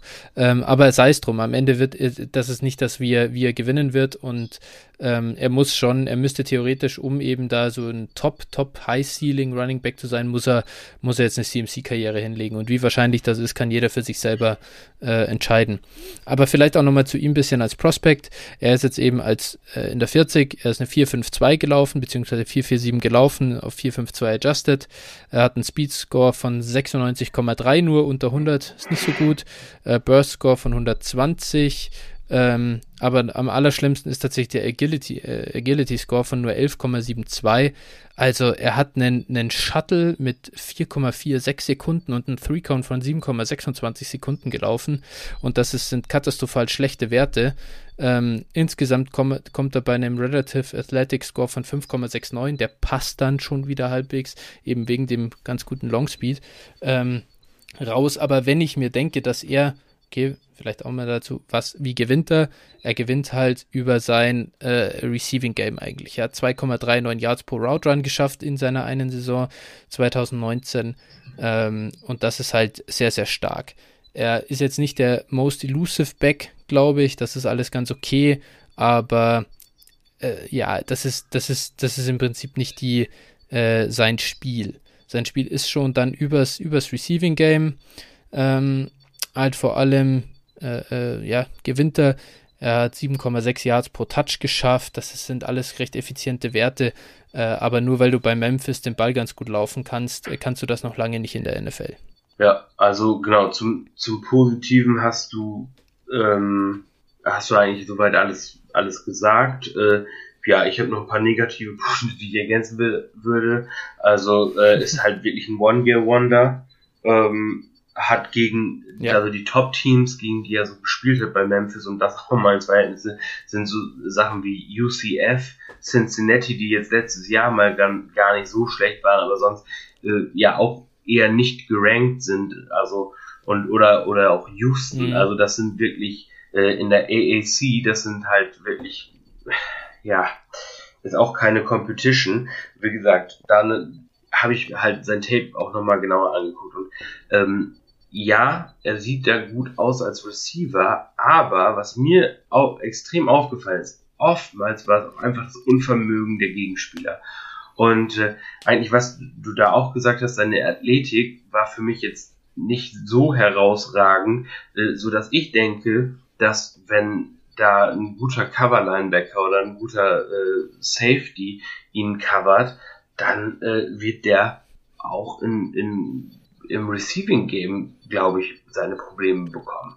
Und dann ist der für mich halt komplett tot. Ne? Und das ist auch, also der ist jetzt nicht so shifty wie ein, wie ein Tariq Cohn oder sowas, wo du sagst, boah, dadurch gewinnt er oder sowas, sondern äh, ja, der ist, der ist einfach, äh, ja, weiß ich nicht, der ist irgendwie Austin Eckler schlecht. Also, so das ist, ja, und das ist für mich halt auch so sein, sein, sein, äh, also sein Ceiling sehe ich halt irgendwie vielleicht bei einem, bei einem James White oder sowas, das wäre jetzt schon wirklich, äh, das wäre schon gut. Also so und nee.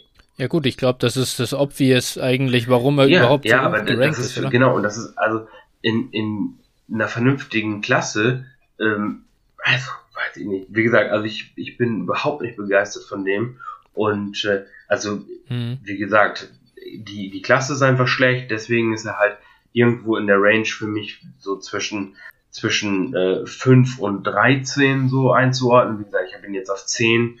Ähm, genau, aber ja. Und um noch so mal vielleicht noch mal kurz ins Verhältnis zu setzen. Also Memph in, bei Memphis sah selbst äh, Daryl Henderson gut aus. Ne? Daryl Henderson ist ein, für mich ein unterdurchschnittlicher Back in der NFL, aber der hatte da zum Beispiel ähm, 8,9 Yards per Carry. So, und, und äh, im Vergleich dazu, er liegt bei 6,3. Ne? Also da, da ist schon mal noch ein ganz deutliches Stück schlechter. Und wie gesagt, er ist halt ein Scatback, hat für mich kein, kein Running Back 1 Upside, egal was passiert eigentlich. Oder beziehungsweise nicht egal was, aber äh, also ich sehe eigentlich kaum ein Szenario, dass er Running Back 1 Upside hat und äh, dementsprechend bin ich da also raus. Ja, also ich glaube, ich glaube, er hat die Upside halt, dass er dass er so eine James White-Saison spielen kann. Der ja. war ja auch mal Running Back 1 in einem Jahr irgendwie. So, das ist halt das Ding. Und ansonsten, selbst wenn man jetzt nicht auf Top-End-Upside geht, sondern eher in Richtung Floor halt, gerade in einem PPR-Format, wie viel Receptions kann er kriegen, ähm, das, das wird man dann sehen, wie, wie, wie stark er das in die NFL transportieren kann. Ich sehe halt schon, dass er das schaffen kann. Und deswegen habe ich ihn hier in der schwachen Klasse halt an 5. Ähm, aber ja, ich sehe auch. Es ist, ist wahrscheinlich, es schreit ja, alles nach Scatback. Und du musst ihn, wenn du ihn bekommen willst, musst du den Superflex wahrscheinlich irgendwo Anfang Runde 2 draften. So, und wenn man sieht, was auf anderen Positionen ja. da noch vorhanden ist, dann muss ich ehrlich sagen, dann äh, werde ich also mit hundertprozentiger Sicherheit null Shares haben. Ja. Ja, ich würde ich würd wahrscheinlich einen mit, mittleren Second Rounder würde ich wahrscheinlich bezahlen dafür, dass er halt also es, auch da kommt es aber krass auf den Landing-Spot an. Wenn der jetzt mit einem mobilen Quarterback gematcht wird, ja, dann, dann bezahle ich ja gar nichts mehr, weil dann weiß ich, dass die, die Targets begrenzt sein werden. Und wenn, dann muss es schon so eine Statue werden. Ähm, aber selbst von denen gibt es halt nicht mehr viele, die, die so viel zum Running Back werfen. Ähm, daher, ich, ich, für mich ist er auch. Ich sehe schon kommen, schlecht. Tampa Bay. ja, gut. aber, aber das. Äh, auch Tom, Tom Brady, glaube ich, hatte den höchsten A-Dot von allen Quarterbacks letztes Jahr, oder? Ja, gut, ich, zu den Running Backs. Letztens von äh, PFF Mo. Zu den Running Backs hätte ich auch nicht geworfen, die jeden Ball fallen lassen. ja, es war doch ja, so. Ja, es ist, es ist einfach, äh, ja, ich meine, Tom Brady ist natürlich auch, äh, der, der, wirft halt dann gern zum Running Back, wenn der, wenn, wenn das halt ein James White ist, der echt noch eine Matchup-Waffe ist und äh, er keine Wide Receiver hatte. Und das hatte er halt in New England damals nicht. Da gab es halt Julian ja. Edelman und sonst nix. Und dann wirfst du halt zu James ja. White, ist klar. Aber in Tampa Bay gibt es bessere Alternativen. Ja, außer die beiden Holzhände da im Backfield. Ja, ja, genau. Das ist was anderes. Ja. Okay. Aber gut, dann kommen wir äh, zum nächsten Mann und da bin ich mir relativ sicher, dass der dein Running Back Nummer 4 ha, ist. Und wer ist es? Ja, richtig. Jamal genau. Jefferson. Wir haben uns ah, nicht abgesprochen. Wusste ich doch. Aber wir haben vielleicht den einen oder anderen Mockdraft nee. gemacht. Hä? äh, ja, das stimmt. Das stimmt. Und ich, und, und äh, in dessen Profil äh, habe ich einfach nur gesehen, dass da ein paar Sachen dabei sind, die, die dachte ich mir, die gefallen dir gut. Ja, genau. Also ähm, bei Jefferson, also das ist für mich so ein bisschen, ja, ich sag mal, Projection, muss ich schon sagen. Der muss eben auch dieses Draftkapital kriegen. 15 groß, 2,17, also 2 ja, Pfund. Äh, 31,1 BMI macht das, dann 21 Jahre alt, glatt. Ähm, bei ihm habe ich positiv gesehen, auf jeden Fall die Early Production, dann die Quickness, also der ist wirklich mhm. flott unterwegs, hat auch den Long Speed. Der Pro Day ist morgen, glaube ich, ne? Ähm, ich, ja. ich freue mich dann schon, wenn ich eines Besseren belehrt werde, aber also der sah wirklich verdammt flott aus auf, auf Tape, aber naja, ganz interessant. Ich habe auf ESPN gefunden, äh, die haben ja auch so eine ja. Recruiting-Seite und da waren von ihm äh, Resultate drin. Also bevor er ans College ging, ist er eine 463 uh. gelaufen. und ich habe auch noch geguckt, äh, Travis Etienne ist damals schon in, in den vier, in vier, innerhalb von 4-4 gelaufen. Also ja. Uff, wenn er da nicht wirklich ein Zehntel abknapst. Aber also da habe ich, da habe ich auch bei ja. Einem, der, den wir gar nicht im Ranking haben, äh, der, äh, also Chris, Chris Evans von, also ich denke mal nicht, dass du den drin hast, hoffe ich jetzt nicht, dass ich gespoiler, aber der hat, glaube nee. ich, von Kenn Michigan, ähm, genau, den, den habe ich später noch als Sleeper, deswegen ich teaser schon mal ein bisschen. Der ist, der ist auch früher irgendwie, okay. also als er ans College kam, 4-3-5 gelaufen und hatte jetzt Pro Day 5, äh, 4, 5, 8 oder sowas. Also dementsprechend, ne, das mhm. heißt nicht immer was. Jedenfalls, also ja, ich habe ja. bei ihm die Quickness gesehen auf Tape, genau. Ähm, ja, dann, äh, ja, der hat die Fähigkeit einfach, also, ja, hitting the hole. Also der konnte die Lücken nutzen, wenn sich was aufgetan hat, dann ist er da auch durch und, und äh, hat dann Gas gegeben, nicht lang rum, äh, rumgetänzelt oder irgendwas. Genau, äh, Size und Speed Kombination fand ich insgesamt gut. Pass-Catching war okay, aber auch eher einer für Dump-Offs, ne? Also jetzt keiner, der der irgendwelche Routen läuft.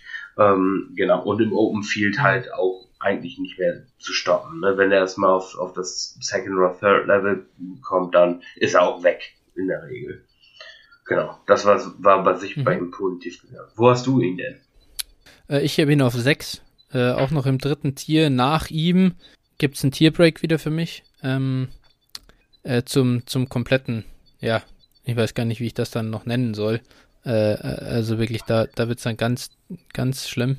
Ähm, bei ihm, was halt, was mir halt gefällt, ist, ist eben das, diese, diese Statur, also für, mit, mit diesem 31er BMI und das gemixt mit, mit dem Fakt, dass er halt sehr jung ist im Moment noch und mit 18 äh, äh, wirklich auf unfassbarem Niveau produziert hat. Also äh, da war er wahnsinnig gut. Da gibt es ganz wenige Running Backs, die am College mit 18 solche, äh, so eine Production auflegen. Aber das Problem ist halt, und da kommen wir zu, dem, zu den Kontras, er konnte halt diese Dominanz nicht weiterentwickeln. Er hat das nicht in seine Age 18, Age, äh, Age 19, Age 20 Season rübergebracht. Und da ist ja die Frage, warum, warum das so ist. So, so für ihn, ich finde, ich finde, wenn ich mir das angucke, er ist halt nicht, nicht sehr elusive. Ähm, das, das gefällt mir halt nicht. Es, wie du sagst, so, du, es gibt, es tut sich ein Loch auf, da rennt er halt durch und mit seiner Statur kann er dann auch mal äh, echt was machen und auch äh, mal einen, einen Tackle brechen, aber auch darin ist er halt nicht überragend gut. Das ist halt auch sowas, das, wenn, wenn, wenn, wenn er das jetzt wäre, wenn er so ein Bulldo Bulldozer wäre, wäre es auch wieder was anderes, aber das war er halt auch nicht so richtig. Und irgendwie fehlt mir halt so das, dieser Trade bei ihm, dass ich sehe, dass er in der NFL eine signifikante Rolle kriegt. Und aktuell schreit das für mich nach so ein bisschen Early Down Runner irgendwie in die Mauer rein und Mai dann, dann halt hoffen. Und, und jetzt ist das Problem, oder warum habe ich ihn überhaupt noch so hoch? Das ist halt nur wegen dem Potenzial, dass er halt mit 18 schon so gut produziert hat. Das heißt, irgendwas muss er ja haben und vielleicht findet jemand so das raus, dass man den, den als Prospect noch weiterentwickeln kann, was das College nicht geschafft hat.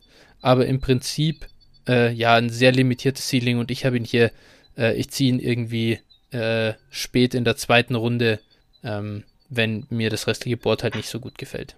Ja, also fair, also ich habe auch, also beim Negativen tatsächlich auch aufgeschrieben, äh, easy to bring down, also der lässt sich echt und manchmal ein mhm. bisschen inkonstante Vision, Vision auch. Ähm, genau, also das ist so ein bisschen hot and cold. Äh, ja, wie gesagt, also ja. vom, vom Draft-Spot äh, gebe ich dir sogar recht. Also ich nehme ihn irgendwo Mitte, Ende, zweite Runde, einfach aufgrund des Profils. Ähm, so, und dann sieht man halt eben, ne, wo, wir haben gerade eben drüber geredet, ähm, 1,8 äh, war so die, die Javonte Williams Range grob und äh, ich bin jetzt mhm. also mit Jamal Jefferson, was mein nächster Running Back auf dem Board war, eben eine grobe Runde dahinter. ja. Ja, das ist schon krass. Das ist eben das, wo die ja. Tierbreaks echt reinkommen, ja. Das ist schon, schon unglaublich, ja. Okay. Gut, äh, äh, dann komme ich aber hier mal noch zu meiner ja. Nummer Nummer vier und den habe ich eben da so zwischendrin, wo du jetzt sagst Javonte und du nimmst dann erst ganz am Schluss Jamar Jefferson. Ich habe hier einen Prospekt für mich gefunden, den würde ich auch so vielleicht am Spot, da kommt es immer drauf an, wer da ist, ja. Äh, Elijah Moore als Wide Receiver mal so vorab, äh, der, der geht in den allermeisten Mocks Ende zweite Runde, den nehme ich all day äh, vor diesem Spieler, den ich jetzt vorstelle. Aber trotzdem, nach meinem Board, wenn alle so picken, wie ich würde, würde ich ihn vielleicht so bei 2-4, 2-5 nehmen. Und das ist Chuba Hubbard. Uh. Running Back von Oklahoma State. Er ähm, ist ein Junior. Er ist zwei, äh, sechs, äh, genau glatt, äh, sechs Fuß groß, ähm, 208 Pfund schwer, ist bei einem BMI von nur 28,2. Also großes Konzern hier an der Stelle. Allerdings ähm, ist das auch das aktuelle Gewicht. Ich bin mal gespannt. Morgen, genau wie bei Jammer Jefferson, morgen ist der Pro Day. Da wissen wir dann nochmal mehr, was er jetzt wirklich äh, final auf die Waage bringt. Ähm, deswegen gibt es auch noch keine Workout-Metrics leider, um so ein bisschen die ähm, ja, Athletik äh, äh, einzuordnen. Äh, was aber, und dann komme ich zu den Vorteilen, die mir halt bei ihm taugen. Äh, er hat einen brutalen Top-End-Speed. Ich denke, dass er in der 4-3-Range laufen wird. Ähm, und das ist auf jeden Fall sehr, sehr gut. Ich denke, dass er halt einen Speed-Score haben wird, der echt, äh, ja, ja, sehr, sehr, sehr, sehr stark sein wird. Ähm, er hat eine ganz gute Vision, finde ich, ein ganz gutes Decision-Making. Also er ist halt nicht ein, ich meine, klar, das ist jetzt kein Running Back, wenn das, wenn das Play nicht funktioniert, holt er nicht extra Yards raus. Aber wenn was frei ist, dann erwischt er das ganz gut und er kann halt gerade in so Systemen so ein Outside, äh, Outside ähm, äh, Zone. Na, Alter, bin ich jetzt schon ganz äh, Ding. Ja, genau, also so ein schöner Outside Runner in einem Zone Scheme kann er halt diesen, diesen One Cutback, diesen Move, den, den hat er halt wirklich äh, überragend gut drauf. Und, und das kann ich mir in gewissen Systemen halt äh, gut vorstellen, dass er den so sharp macht, dass er dass er da Big Plays kreieren kann. Und das ist halt seine große Stärke. Ähm, und, und was ich, was ich da, also bis dahin hatte ich ihn davor eigentlich schon immer so eingeschätzt. Aber da habe ich immer gedacht, ja gut, ist halt trotzdem so ein One-Trick-Pony und kann nichts und, und das funktioniert in der, in der NFL nicht und gib ihm eine Workload, dann ist es vorbei. Und dann habe ich gesehen, dass der äh, 2019 328 Rushing Attempts hatte äh, bei Oklahoma State. Und das ist wirklich eine, eine Wahnsinnszahl, die ich ihm nie zugetraut hätte. Äh, der hatte über 2000 Yards, 2094 sogar, war damit äh, Nationwide Leader. Und das finde ich schon krass, dass jemand mit diesem Körper, also dieser Körper hält es an sich schon aus. Das ist kein NFL-Niveau, ist schon klar. Aber er hat trotzdem das geschafft, ohne dass sein, ohne dass er an sich müde geworden ist, sag ich mal. Ja, gut. Dann kann man jetzt argumentieren natürlich, dass er dann die Saison drauf äh, dann der Körper nicht mehr mitgemacht hat. Ne? Also das ist ja, da möchte ich aber da, dann nur ganz kurz so als Hintergrund, da habe ich eine kleine Hintergrundinfo. Der, der hat sich ja mit seinem Coach äh, aufgrund der Black Lives Matter äh, Black Lives Matter Thematik ja. in die Haare bekommen und ich weiß wirklich nicht, wie viel da mit reingespielt hat in diese ja, letzte Saison. glaube ich auch noch, äh, wenn ich das richtig weiß, vier Offensive Linemen verloren und der Offensive Coordinator wurde getauscht. Mhm. Das System hat sich ein bisschen verändert. Also da haben schon ja. viele Faktoren tatsächlich okay. eine Rolle gespielt, muss man fairerweise mhm. sagen. Also ich, ich mochte ja. tatsächlich ja. nach, nach äh, der letzten Saison, ich mochte Chuba wirklich, wirklich gerne. Also der ist jetzt nur leider mhm. äh, tatsächlich bei mir auf, auf neun gerutscht sogar. Also ja, das tat mir auch echt, echt weh und also auch da wieder das ist für mich echt ein, ein Coin-Flip. Also, wenn ich angucke, bin ich auf 5, 6, 7 und so weiter. Also, das ist für mich auch, auch durchaus ein Coin-Flip. Ähm, die nehmen sich alle nicht viel da mhm. und da hängt halt viel vom Landing-Spot ab. Für mich bei ihm war halt ganz klar, mhm. äh, also du hast es positiv eben gesagt, also Speed wird er auf jeden Fall haben, ne? der wäre, wenn er jetzt kein Footballspieler geworden wäre, dann wäre der auf jeden Fall olympischer Sprinter geworden. Der hat da äh, für kan also ja. Kanadier tatsächlich, für Kanada schon in zu Jugendzeiten da ein, mhm. einiges gewonnen oder so. Ähm, genau, was bei ihm noch Probleme für mich sind halt, er wird halt ein äh, Two-Down-Back werden in NFL, meiner Meinung nach. Ähm, mhm. Fumbles sind bei ihm auch ein Issue. Also der hat äh, über die letzten zwei Saisons sieben Fumbles gehabt. Gut, man muss es wieder in Relation setzen, wenn du 328 mhm. Attempts hast. Ne? Das ist natürlich dann auch ja. wieder so eine Sache. Ähm, ja, und halt Size auch. Der ist schon relativ dünn. Ne? Also ja, wie mhm. gesagt, für mich ist halt das Problem, er hat halt nicht das Workhorse Upside in dem Sinne, dass er auch Pässe fängt. Und äh, das sehe ich. Das ist doch ein Raheem ja, Mostert. auch.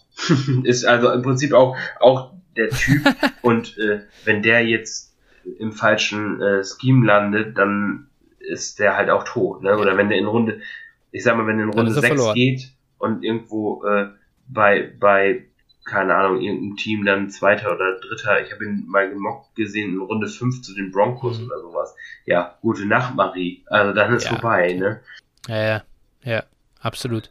Ich sehe, das ist halt ganz klar das Ding. Ich könnte mir vorstellen, dass er irgendwo hingeht, wo ein Running Back in einem Zone-Scheme gebraucht wird, aber die investieren halt nicht das Draft-Kapital und den kriegst du halt vielleicht Runde 3 ja. oder 4. Consensus Big Board, by the way, habe ich das schon gesagt, 121. Äh, Jamar Jefferson da übrigens, äh, und ich, ich, kann das, ich konnte das gar nicht glauben, ich wusste gar nicht, dass der so schlecht gesehen wird in NFL-Kreisen auf 211. Oder in Mock-Draft-Kreisen, ja, muss man ja äh, sagen. Genau, also da, wie gesagt, wird es spannend, ne? Gut. Ja, genau. Ähm, okay, dann äh, eben zum nächsten äh, Tier. Äh, hier muss ich ehrlich sagen, ich kann die Jungs fast ich finde, die, da wird es jetzt wirklich interchangeable. Ähm, einen habe ich noch so ein bisschen, den habe ich jetzt ganz nach vorne gesetzt, habe ich auch überhaupt nicht erwartet. Dass, und das ist für mich der beste Preis-Leistungs-Mann, äh, den ich vor der Sendung schon gegenüber dir angekündigt habe. Ähm, mein Aldi-Spieler der Woche. äh, Elijah ja, ich tatsächlich auf 6. Also ich habe den, ich habe den auch, auch ja, okay. äh, relativ ja, okay. hoch. Ähm, aber wann geht denn der? Ich meine, hier, äh, vielleicht, ich sag das mal ganz kurz, Consensus Big Board Nummer 233. Äh, und der kommt übrigens von Louisiana Lafayette. Die tatsächlich schon den einen oder anderen Back, jetzt frag mich nicht, wen produziert haben, wie ich gelesen habe bei der Evaluation. Mhm. Genau. Okay, aber stell doch du den Kollegen ansonsten. Ja, äh, 511 groß, äh, 215 amerikanische Pfund, 22,9 Jahre alt, einen glatten 30er BMI. Genau. Mhm. Das sind übrigens, das sind die Werte von Player ja. Profiler, glaube ich, gell? Ähm, ich habe jetzt äh, hier beim, der hatte, glaube ich, ja. jetzt sein Pro Day auch schon, weil äh, es gibt einen Relative Athletic Score zu ihm, den habe ich auch hier. Und da wurde er gemessen mit 500, äh, so 5 äh, Fuß 10 und nur 201 oh. Pfund. Äh, und das äh, kommt, da kommt ein BMI von 28,8 raus. Das wird ihn jetzt bei dir ganz schön rutschen. Ja, gut gefällt mir das nicht, aber wenn ich sehe, wenn ich sonst dahinter habe, ja. wird's dann halt auch eng. Ne? kannst du kannst du vielleicht Chuba nochmal nach vorne holen. Aber wenn du, ich kann, ich kann den, äh, den RAS, die RAS-Sachen überhaupt noch ganz kurz vorstellen dann. Äh, er ist eine 4, 5, 6 gelaufen, äh, jetzt unadjusted. Ähm, er hat damit, ähm, also wirklich, er hat einen elitären Long Speed oder überhaupt, also 4, 5, 6, Speed. ich habe was anderes. Vier, äh, sorry, genau, 438. Das, das klingt schon besser. Ja, ja, sorry. Ja, ja, ja, sorry. Das ist hier definitiv Copy-Paste-Fehler. Äh, äh, ich weiß nicht, irgendjemand anders hatte hier die 456 definitiv. Ähm, genau, er ist eine 438 gelaufen und die 10-Yard-Split 151, 20-Yard-Split 257, das sind alles wirklich elitär gute Werte. Ähm, und, und worin er auch sehr, sehr stark ist, ist der äh, Vertical und Broad Jump gewesen. Da ist er jeweils elitär. Ähm, also man sieht, er hat eine wahnsinnige Explosivität, einen wahnsinnigen Speed und hat auch eine gute Agilität äh, mit, also beim Shuttle und Three Cone bewiesen. Das führt dann zu einem Relative Athletic Score von 9,45 äh, overall und das ist, das ist brutal gut. Ja, hat auch die ganze, seine ganze College-Karriere überproduziert, also relativ früh ausgebrochen, trotz dass er jetzt zum Beispiel auch mit äh, Trey Ragers zum Beispiel äh, zusammen im Backfield war, der auch gar nicht so schlechte Zahlen hat. Ähm, genau, also das ist äh, also Zahlen in Form von Produktion, muss man sagen. Der war, der Kollege war nämlich mhm. so langsam, dass er bei mir aus, rausgeflogen ist. ähm, genau. Ja, äh, ja okay. also das war durchaus gut. Als, als Receiver ist der halt auch, also der hat jetzt keine Holzhände, muss man sagen. Ähm, nicht, also auch niemand, der Routen läuft, aber ich sag mal nicht, nicht äh, völlig katastrophal. Und äh, ja, auch im Passblock ist der, ist der solide, also kann man insgesamt gebrauchen. Wie gesagt, da kommt es natürlich drauf an, wann er geht auch. Ne? Ja, fand es ganz interessant. 2018 war seine mit Abstand beste Receiving-Saison.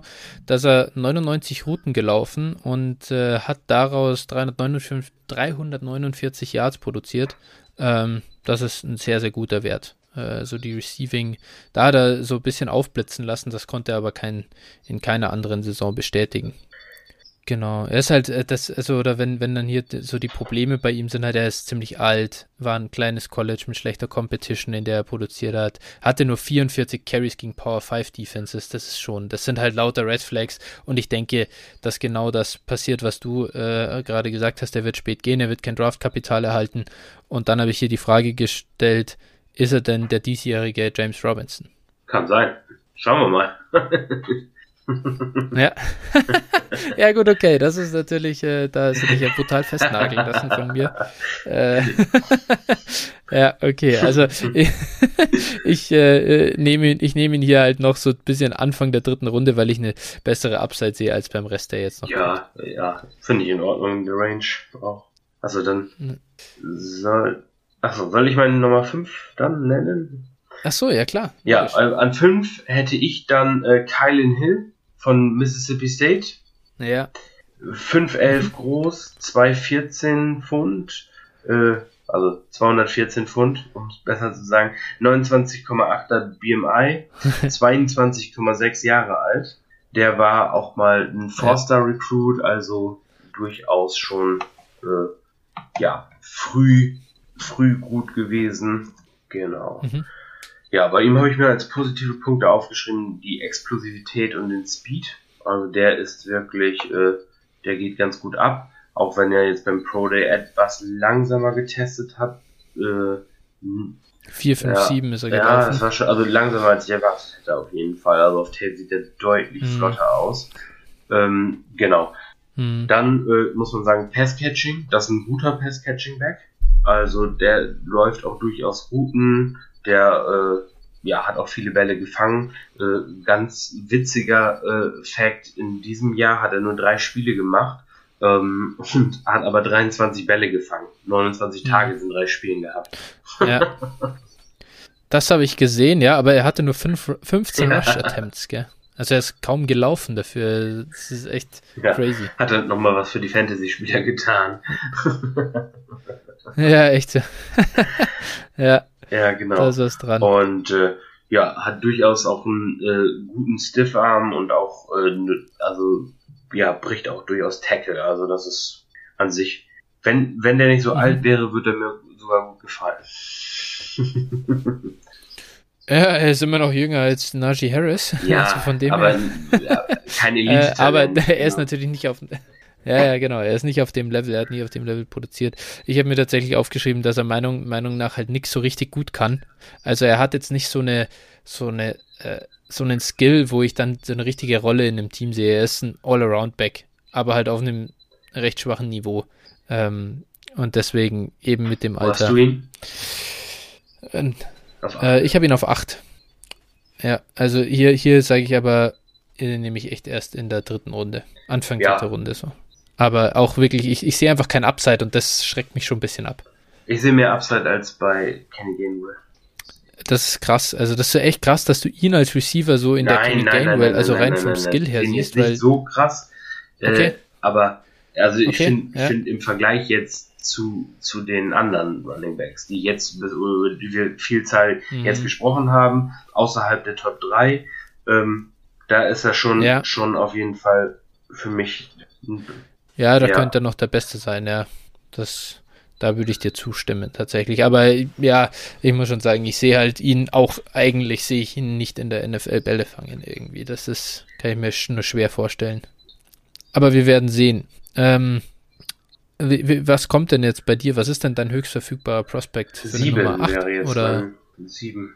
Sieben? Ja, meine, Na dann, sag an, was Meine Nummer sieben ist, ist äh, Michael Carter, der Run Running Mate okay, von ja. äh, Javante Williams. Genau. Jawohl. Ja, der Gute ist auch etwas auf der kleineren Seite des Lebens, also 5'8, 202 Pfund, mhm. äh, 30,7 na BMI und dann 21,9 Jahre alt. Genau, mhm. der ist auch. Weil 21,9, mhm. okay. Ja. Ich habe den hier mit 22,6 stehen, aber das kann gut sein. Keine Hill ist das. das. Stimmt. Ah, okay, deswegen. Ah ja, okay, okay, okay. Siehst du mal. Ein paar Dinge vergessen. Ja, okay, das heißt, der ist ja, doch noch ein Ticken jünger. Genau, und äh, der hat gestern leider auch nicht so gut getestet. Ähm, was, also ja. bei der Geschwindigkeit hätte ich mit etwas mehr von ihm erwartet muss ich sagen, weswegen ich ihn mhm. auch nochmal runtergestuft habe. Also ursprünglich war der mhm. bei mir auf 5 tatsächlich. Mhm. Und äh, genau, einfach weil er für mich eben sonst viel erfüllt hat und einfach an sich, äh, ja, äh, das erste Mal, als ich ihn gesehen habe, war mein Gedanke eigentlich, oh, das ist also der, was wir von CEH erwartet haben. Also so ein bisschen so, also gut, man muss natürlich immer gegen schlechte Competition und so aufpassen. Ne? Im College da sah Edward Sealer halt auch noch besser aus als in der NFL. Aber mhm. also, wie gesagt, der, der ist echt, äh, ja, ich habe mir aufgeschrieben, elusive as fuck. Der ist halt, hat halt diese Start-Stop-Ability, der, also ist, ist shifty, ähm, ja, ein bisschen, mhm. wenn man das dann wieder so ein bisschen, oder ich arbeite gerade viel mit Comparisons, aber ein bisschen wie ein größerer Tariq Cohen kann man sich den so ein bisschen vorstellen. Weiß nicht, so Boah. in die Richtung fand ich, fand ich. Krass, okay. Ja. Ja, aber Tariq Cohen gewinnt ja wirklich im Receiving Game. Das ist halt so, dass das sehe ich bei ihm jetzt in der Form mein, zumindest also nicht so. Für den, für den aber, Running Style ja. so ein bisschen. Für die Shift. Mhm. Ja, okay. Mhm. Mhm. Interessant, ja, man muss äh, da dazu, äh, ich habe hier auch nochmal den äh, Shuttle und Three Cone, da war er brutal. Also da hat er völlig abgerissen äh, Shuttle unter 4 Sekunden gelaufen. 3-Con mit 6,81 Sekunden ist auch äh, wirklich, da ist er, äh, gehört er zu den, zu den absoluten Top Prospects. Er ist halt ansonsten nicht sehr athletisch. Das ist so ein bisschen das Problem. Er hat nicht so die Explosivität, er hat eben nicht so den Speed äh, gezeigt, was man jeweils oder was auch ich schon erwartet hätte. Weil das, was du sagst, das hat er halt jetzt gezeigt.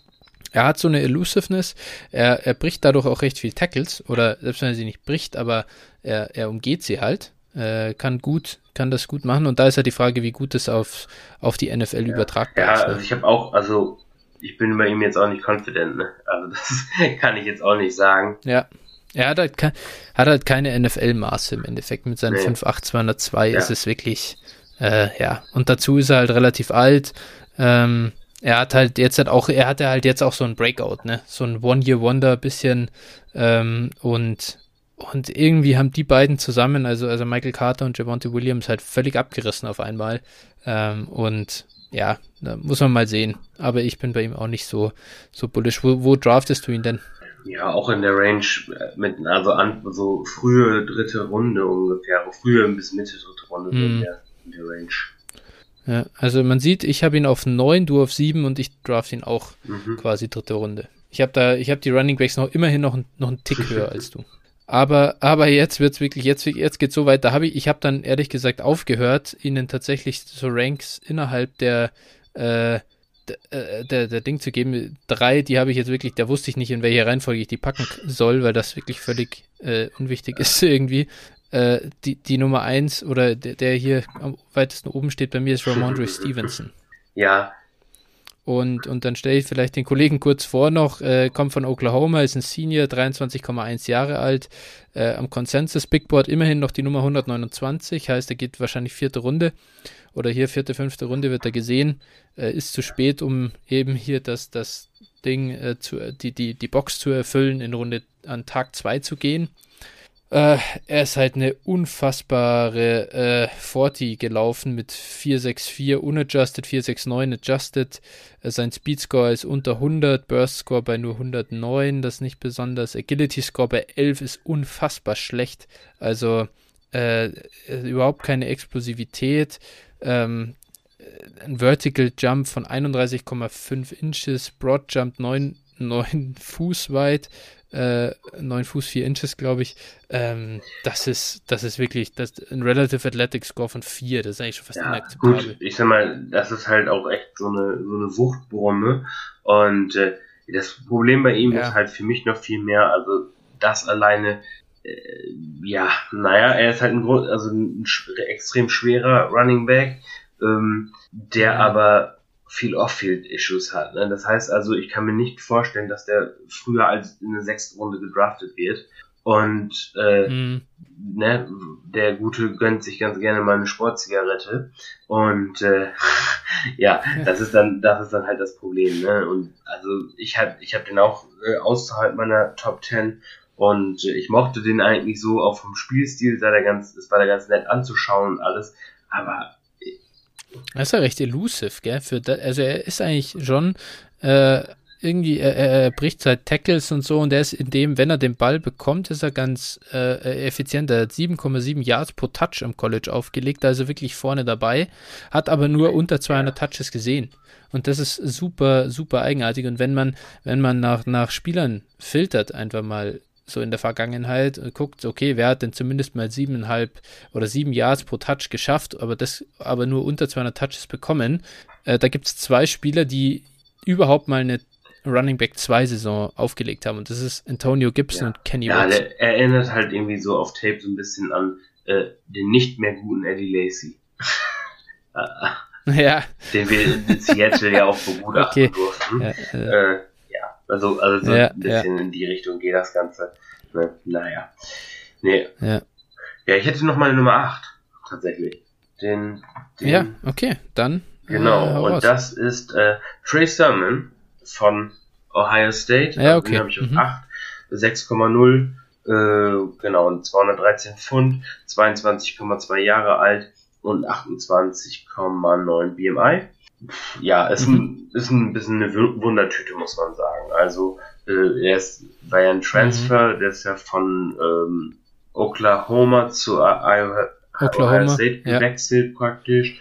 Genau, und äh, ja, hat dann auch gegen Ende der Saison bei Ohio State ganz gut gezeigt, warum er überhaupt also gedraftet werden soll. Genau, hat dann gezeigt, warum er ähm, ja, eine gewisse Contact Balance hatte er. Ähm, hat für mich vom Frame her auch die Möglichkeit, noch ein bisschen was draufzupacken. Schnell ist er sowieso nicht, von daher kann da auch nicht viel verloren gehen. Mhm. Ähm, genau, aber sein, sein Burst ist eigentlich ganz in Ordnung. Auch Pass-Catching ist okay. Ja. Ne? Und auch die Yards after Catch, äh, after Contact äh, Balance ist so ganz gut. Dementsprechend, also finde ich ganz, ja. ganz in Ordnung noch vom, vom Prospect her insgesamt. Und ich glaube halt, dass er halt aufgrund seines Namens und auch an, aufgrund der Colleges, für die er gespielt hat, auch Draftkapital tatsächlich bekommen könnte. Mhm. Ja.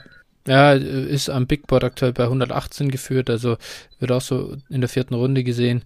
Ähm, er müsste, er müsste tatsächlich an seiner Statur für mich auch noch ein bisschen was, eben wenn er draufpackt, dann könnte er so ein, so ein Power werden. Das Problem ist, ähm, er hat halt in, in, bei Zone Runs viel, viel besser funktioniert als bei äh, Gap äh, Runs und das ist schon irgendwie ein Konzern. Das passt, sein, sein Profil passt halt nicht oder seine Stärken passen nicht so recht zu dem, äh, wo man ihn vielleicht hin mhm. projecten will.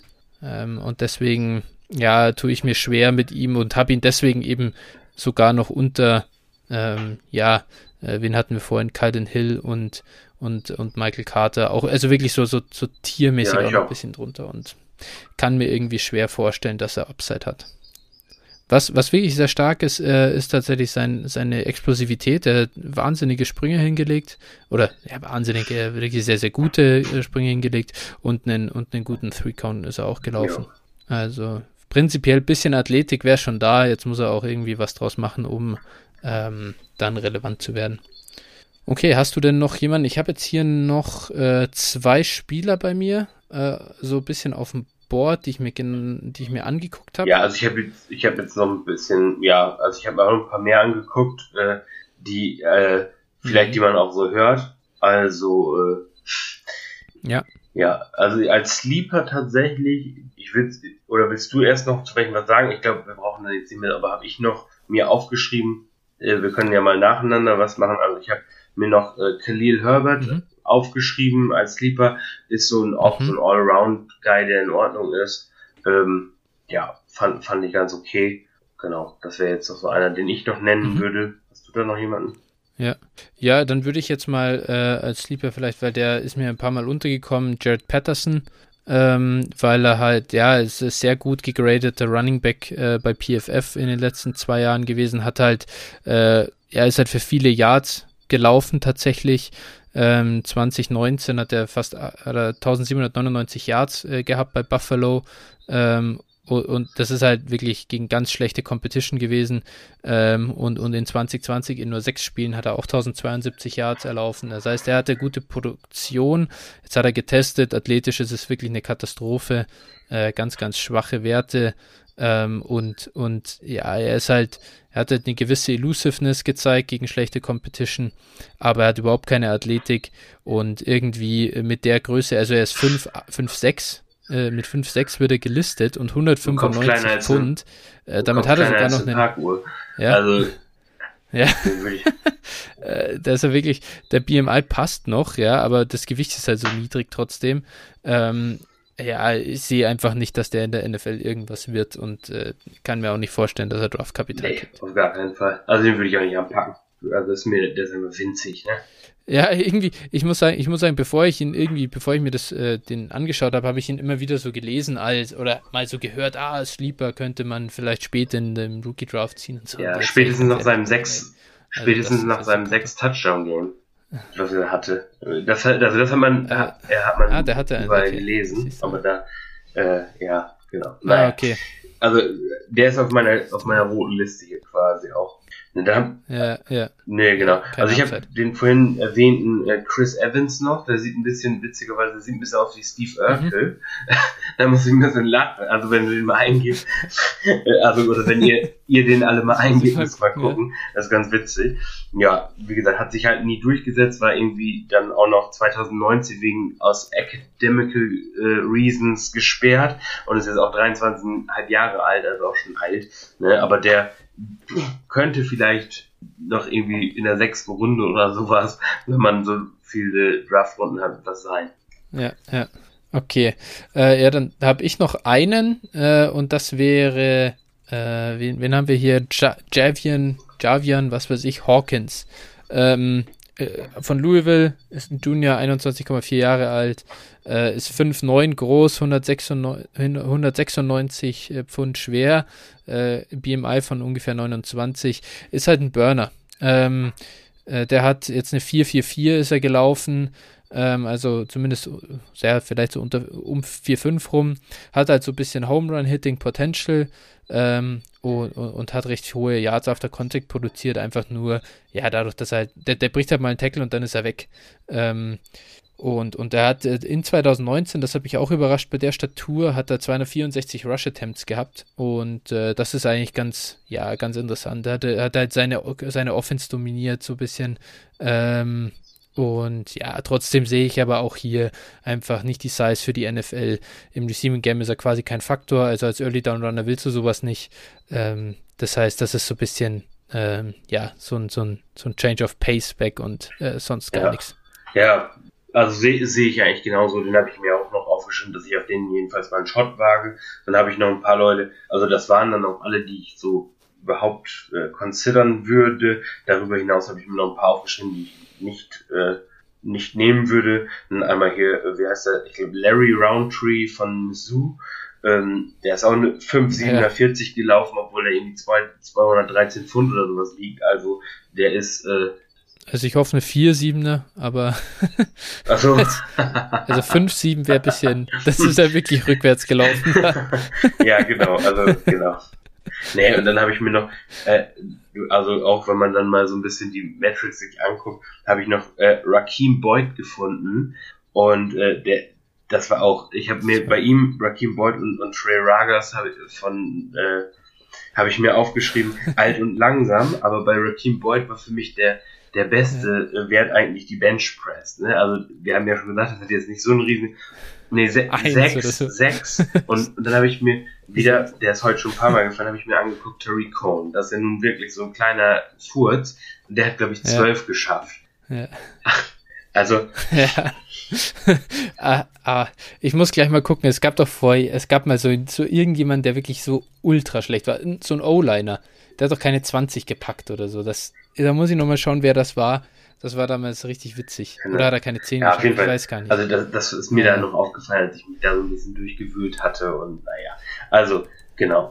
Ich denke mal, ja, damit ja. haben wir dann auch alles, glaube ich, gesagt zu dieser Klasse. Okay, gut. Wir sind eh schon wieder bei 2 Stunden 16 hier gerade. Ähm, von dem her äh, lassen wir es dabei. Äh, ich glaube, äh, wir können jetzt halt einfach noch allen eine schöne Woche wünschen.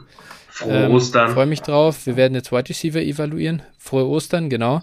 Äh, mal sehen, ob wir nächste Woche schon Wide Receiver machen. Äh, weiß ich gar nicht. Oder ob uns was anderes noch äh, in den Sinn kommt, worauf wir Bock haben. Da lassen wir uns doch mal überraschen, was wir im Osterkörbchen für euch haben. Genau, richtig. Sehr gut. Also, dann wünsche ich dir was, Phil, euch eine schöne Woche und äh, verabschiede mich dann bis zur nächsten Bis zur nächsten Woche. Ciao. Ciao.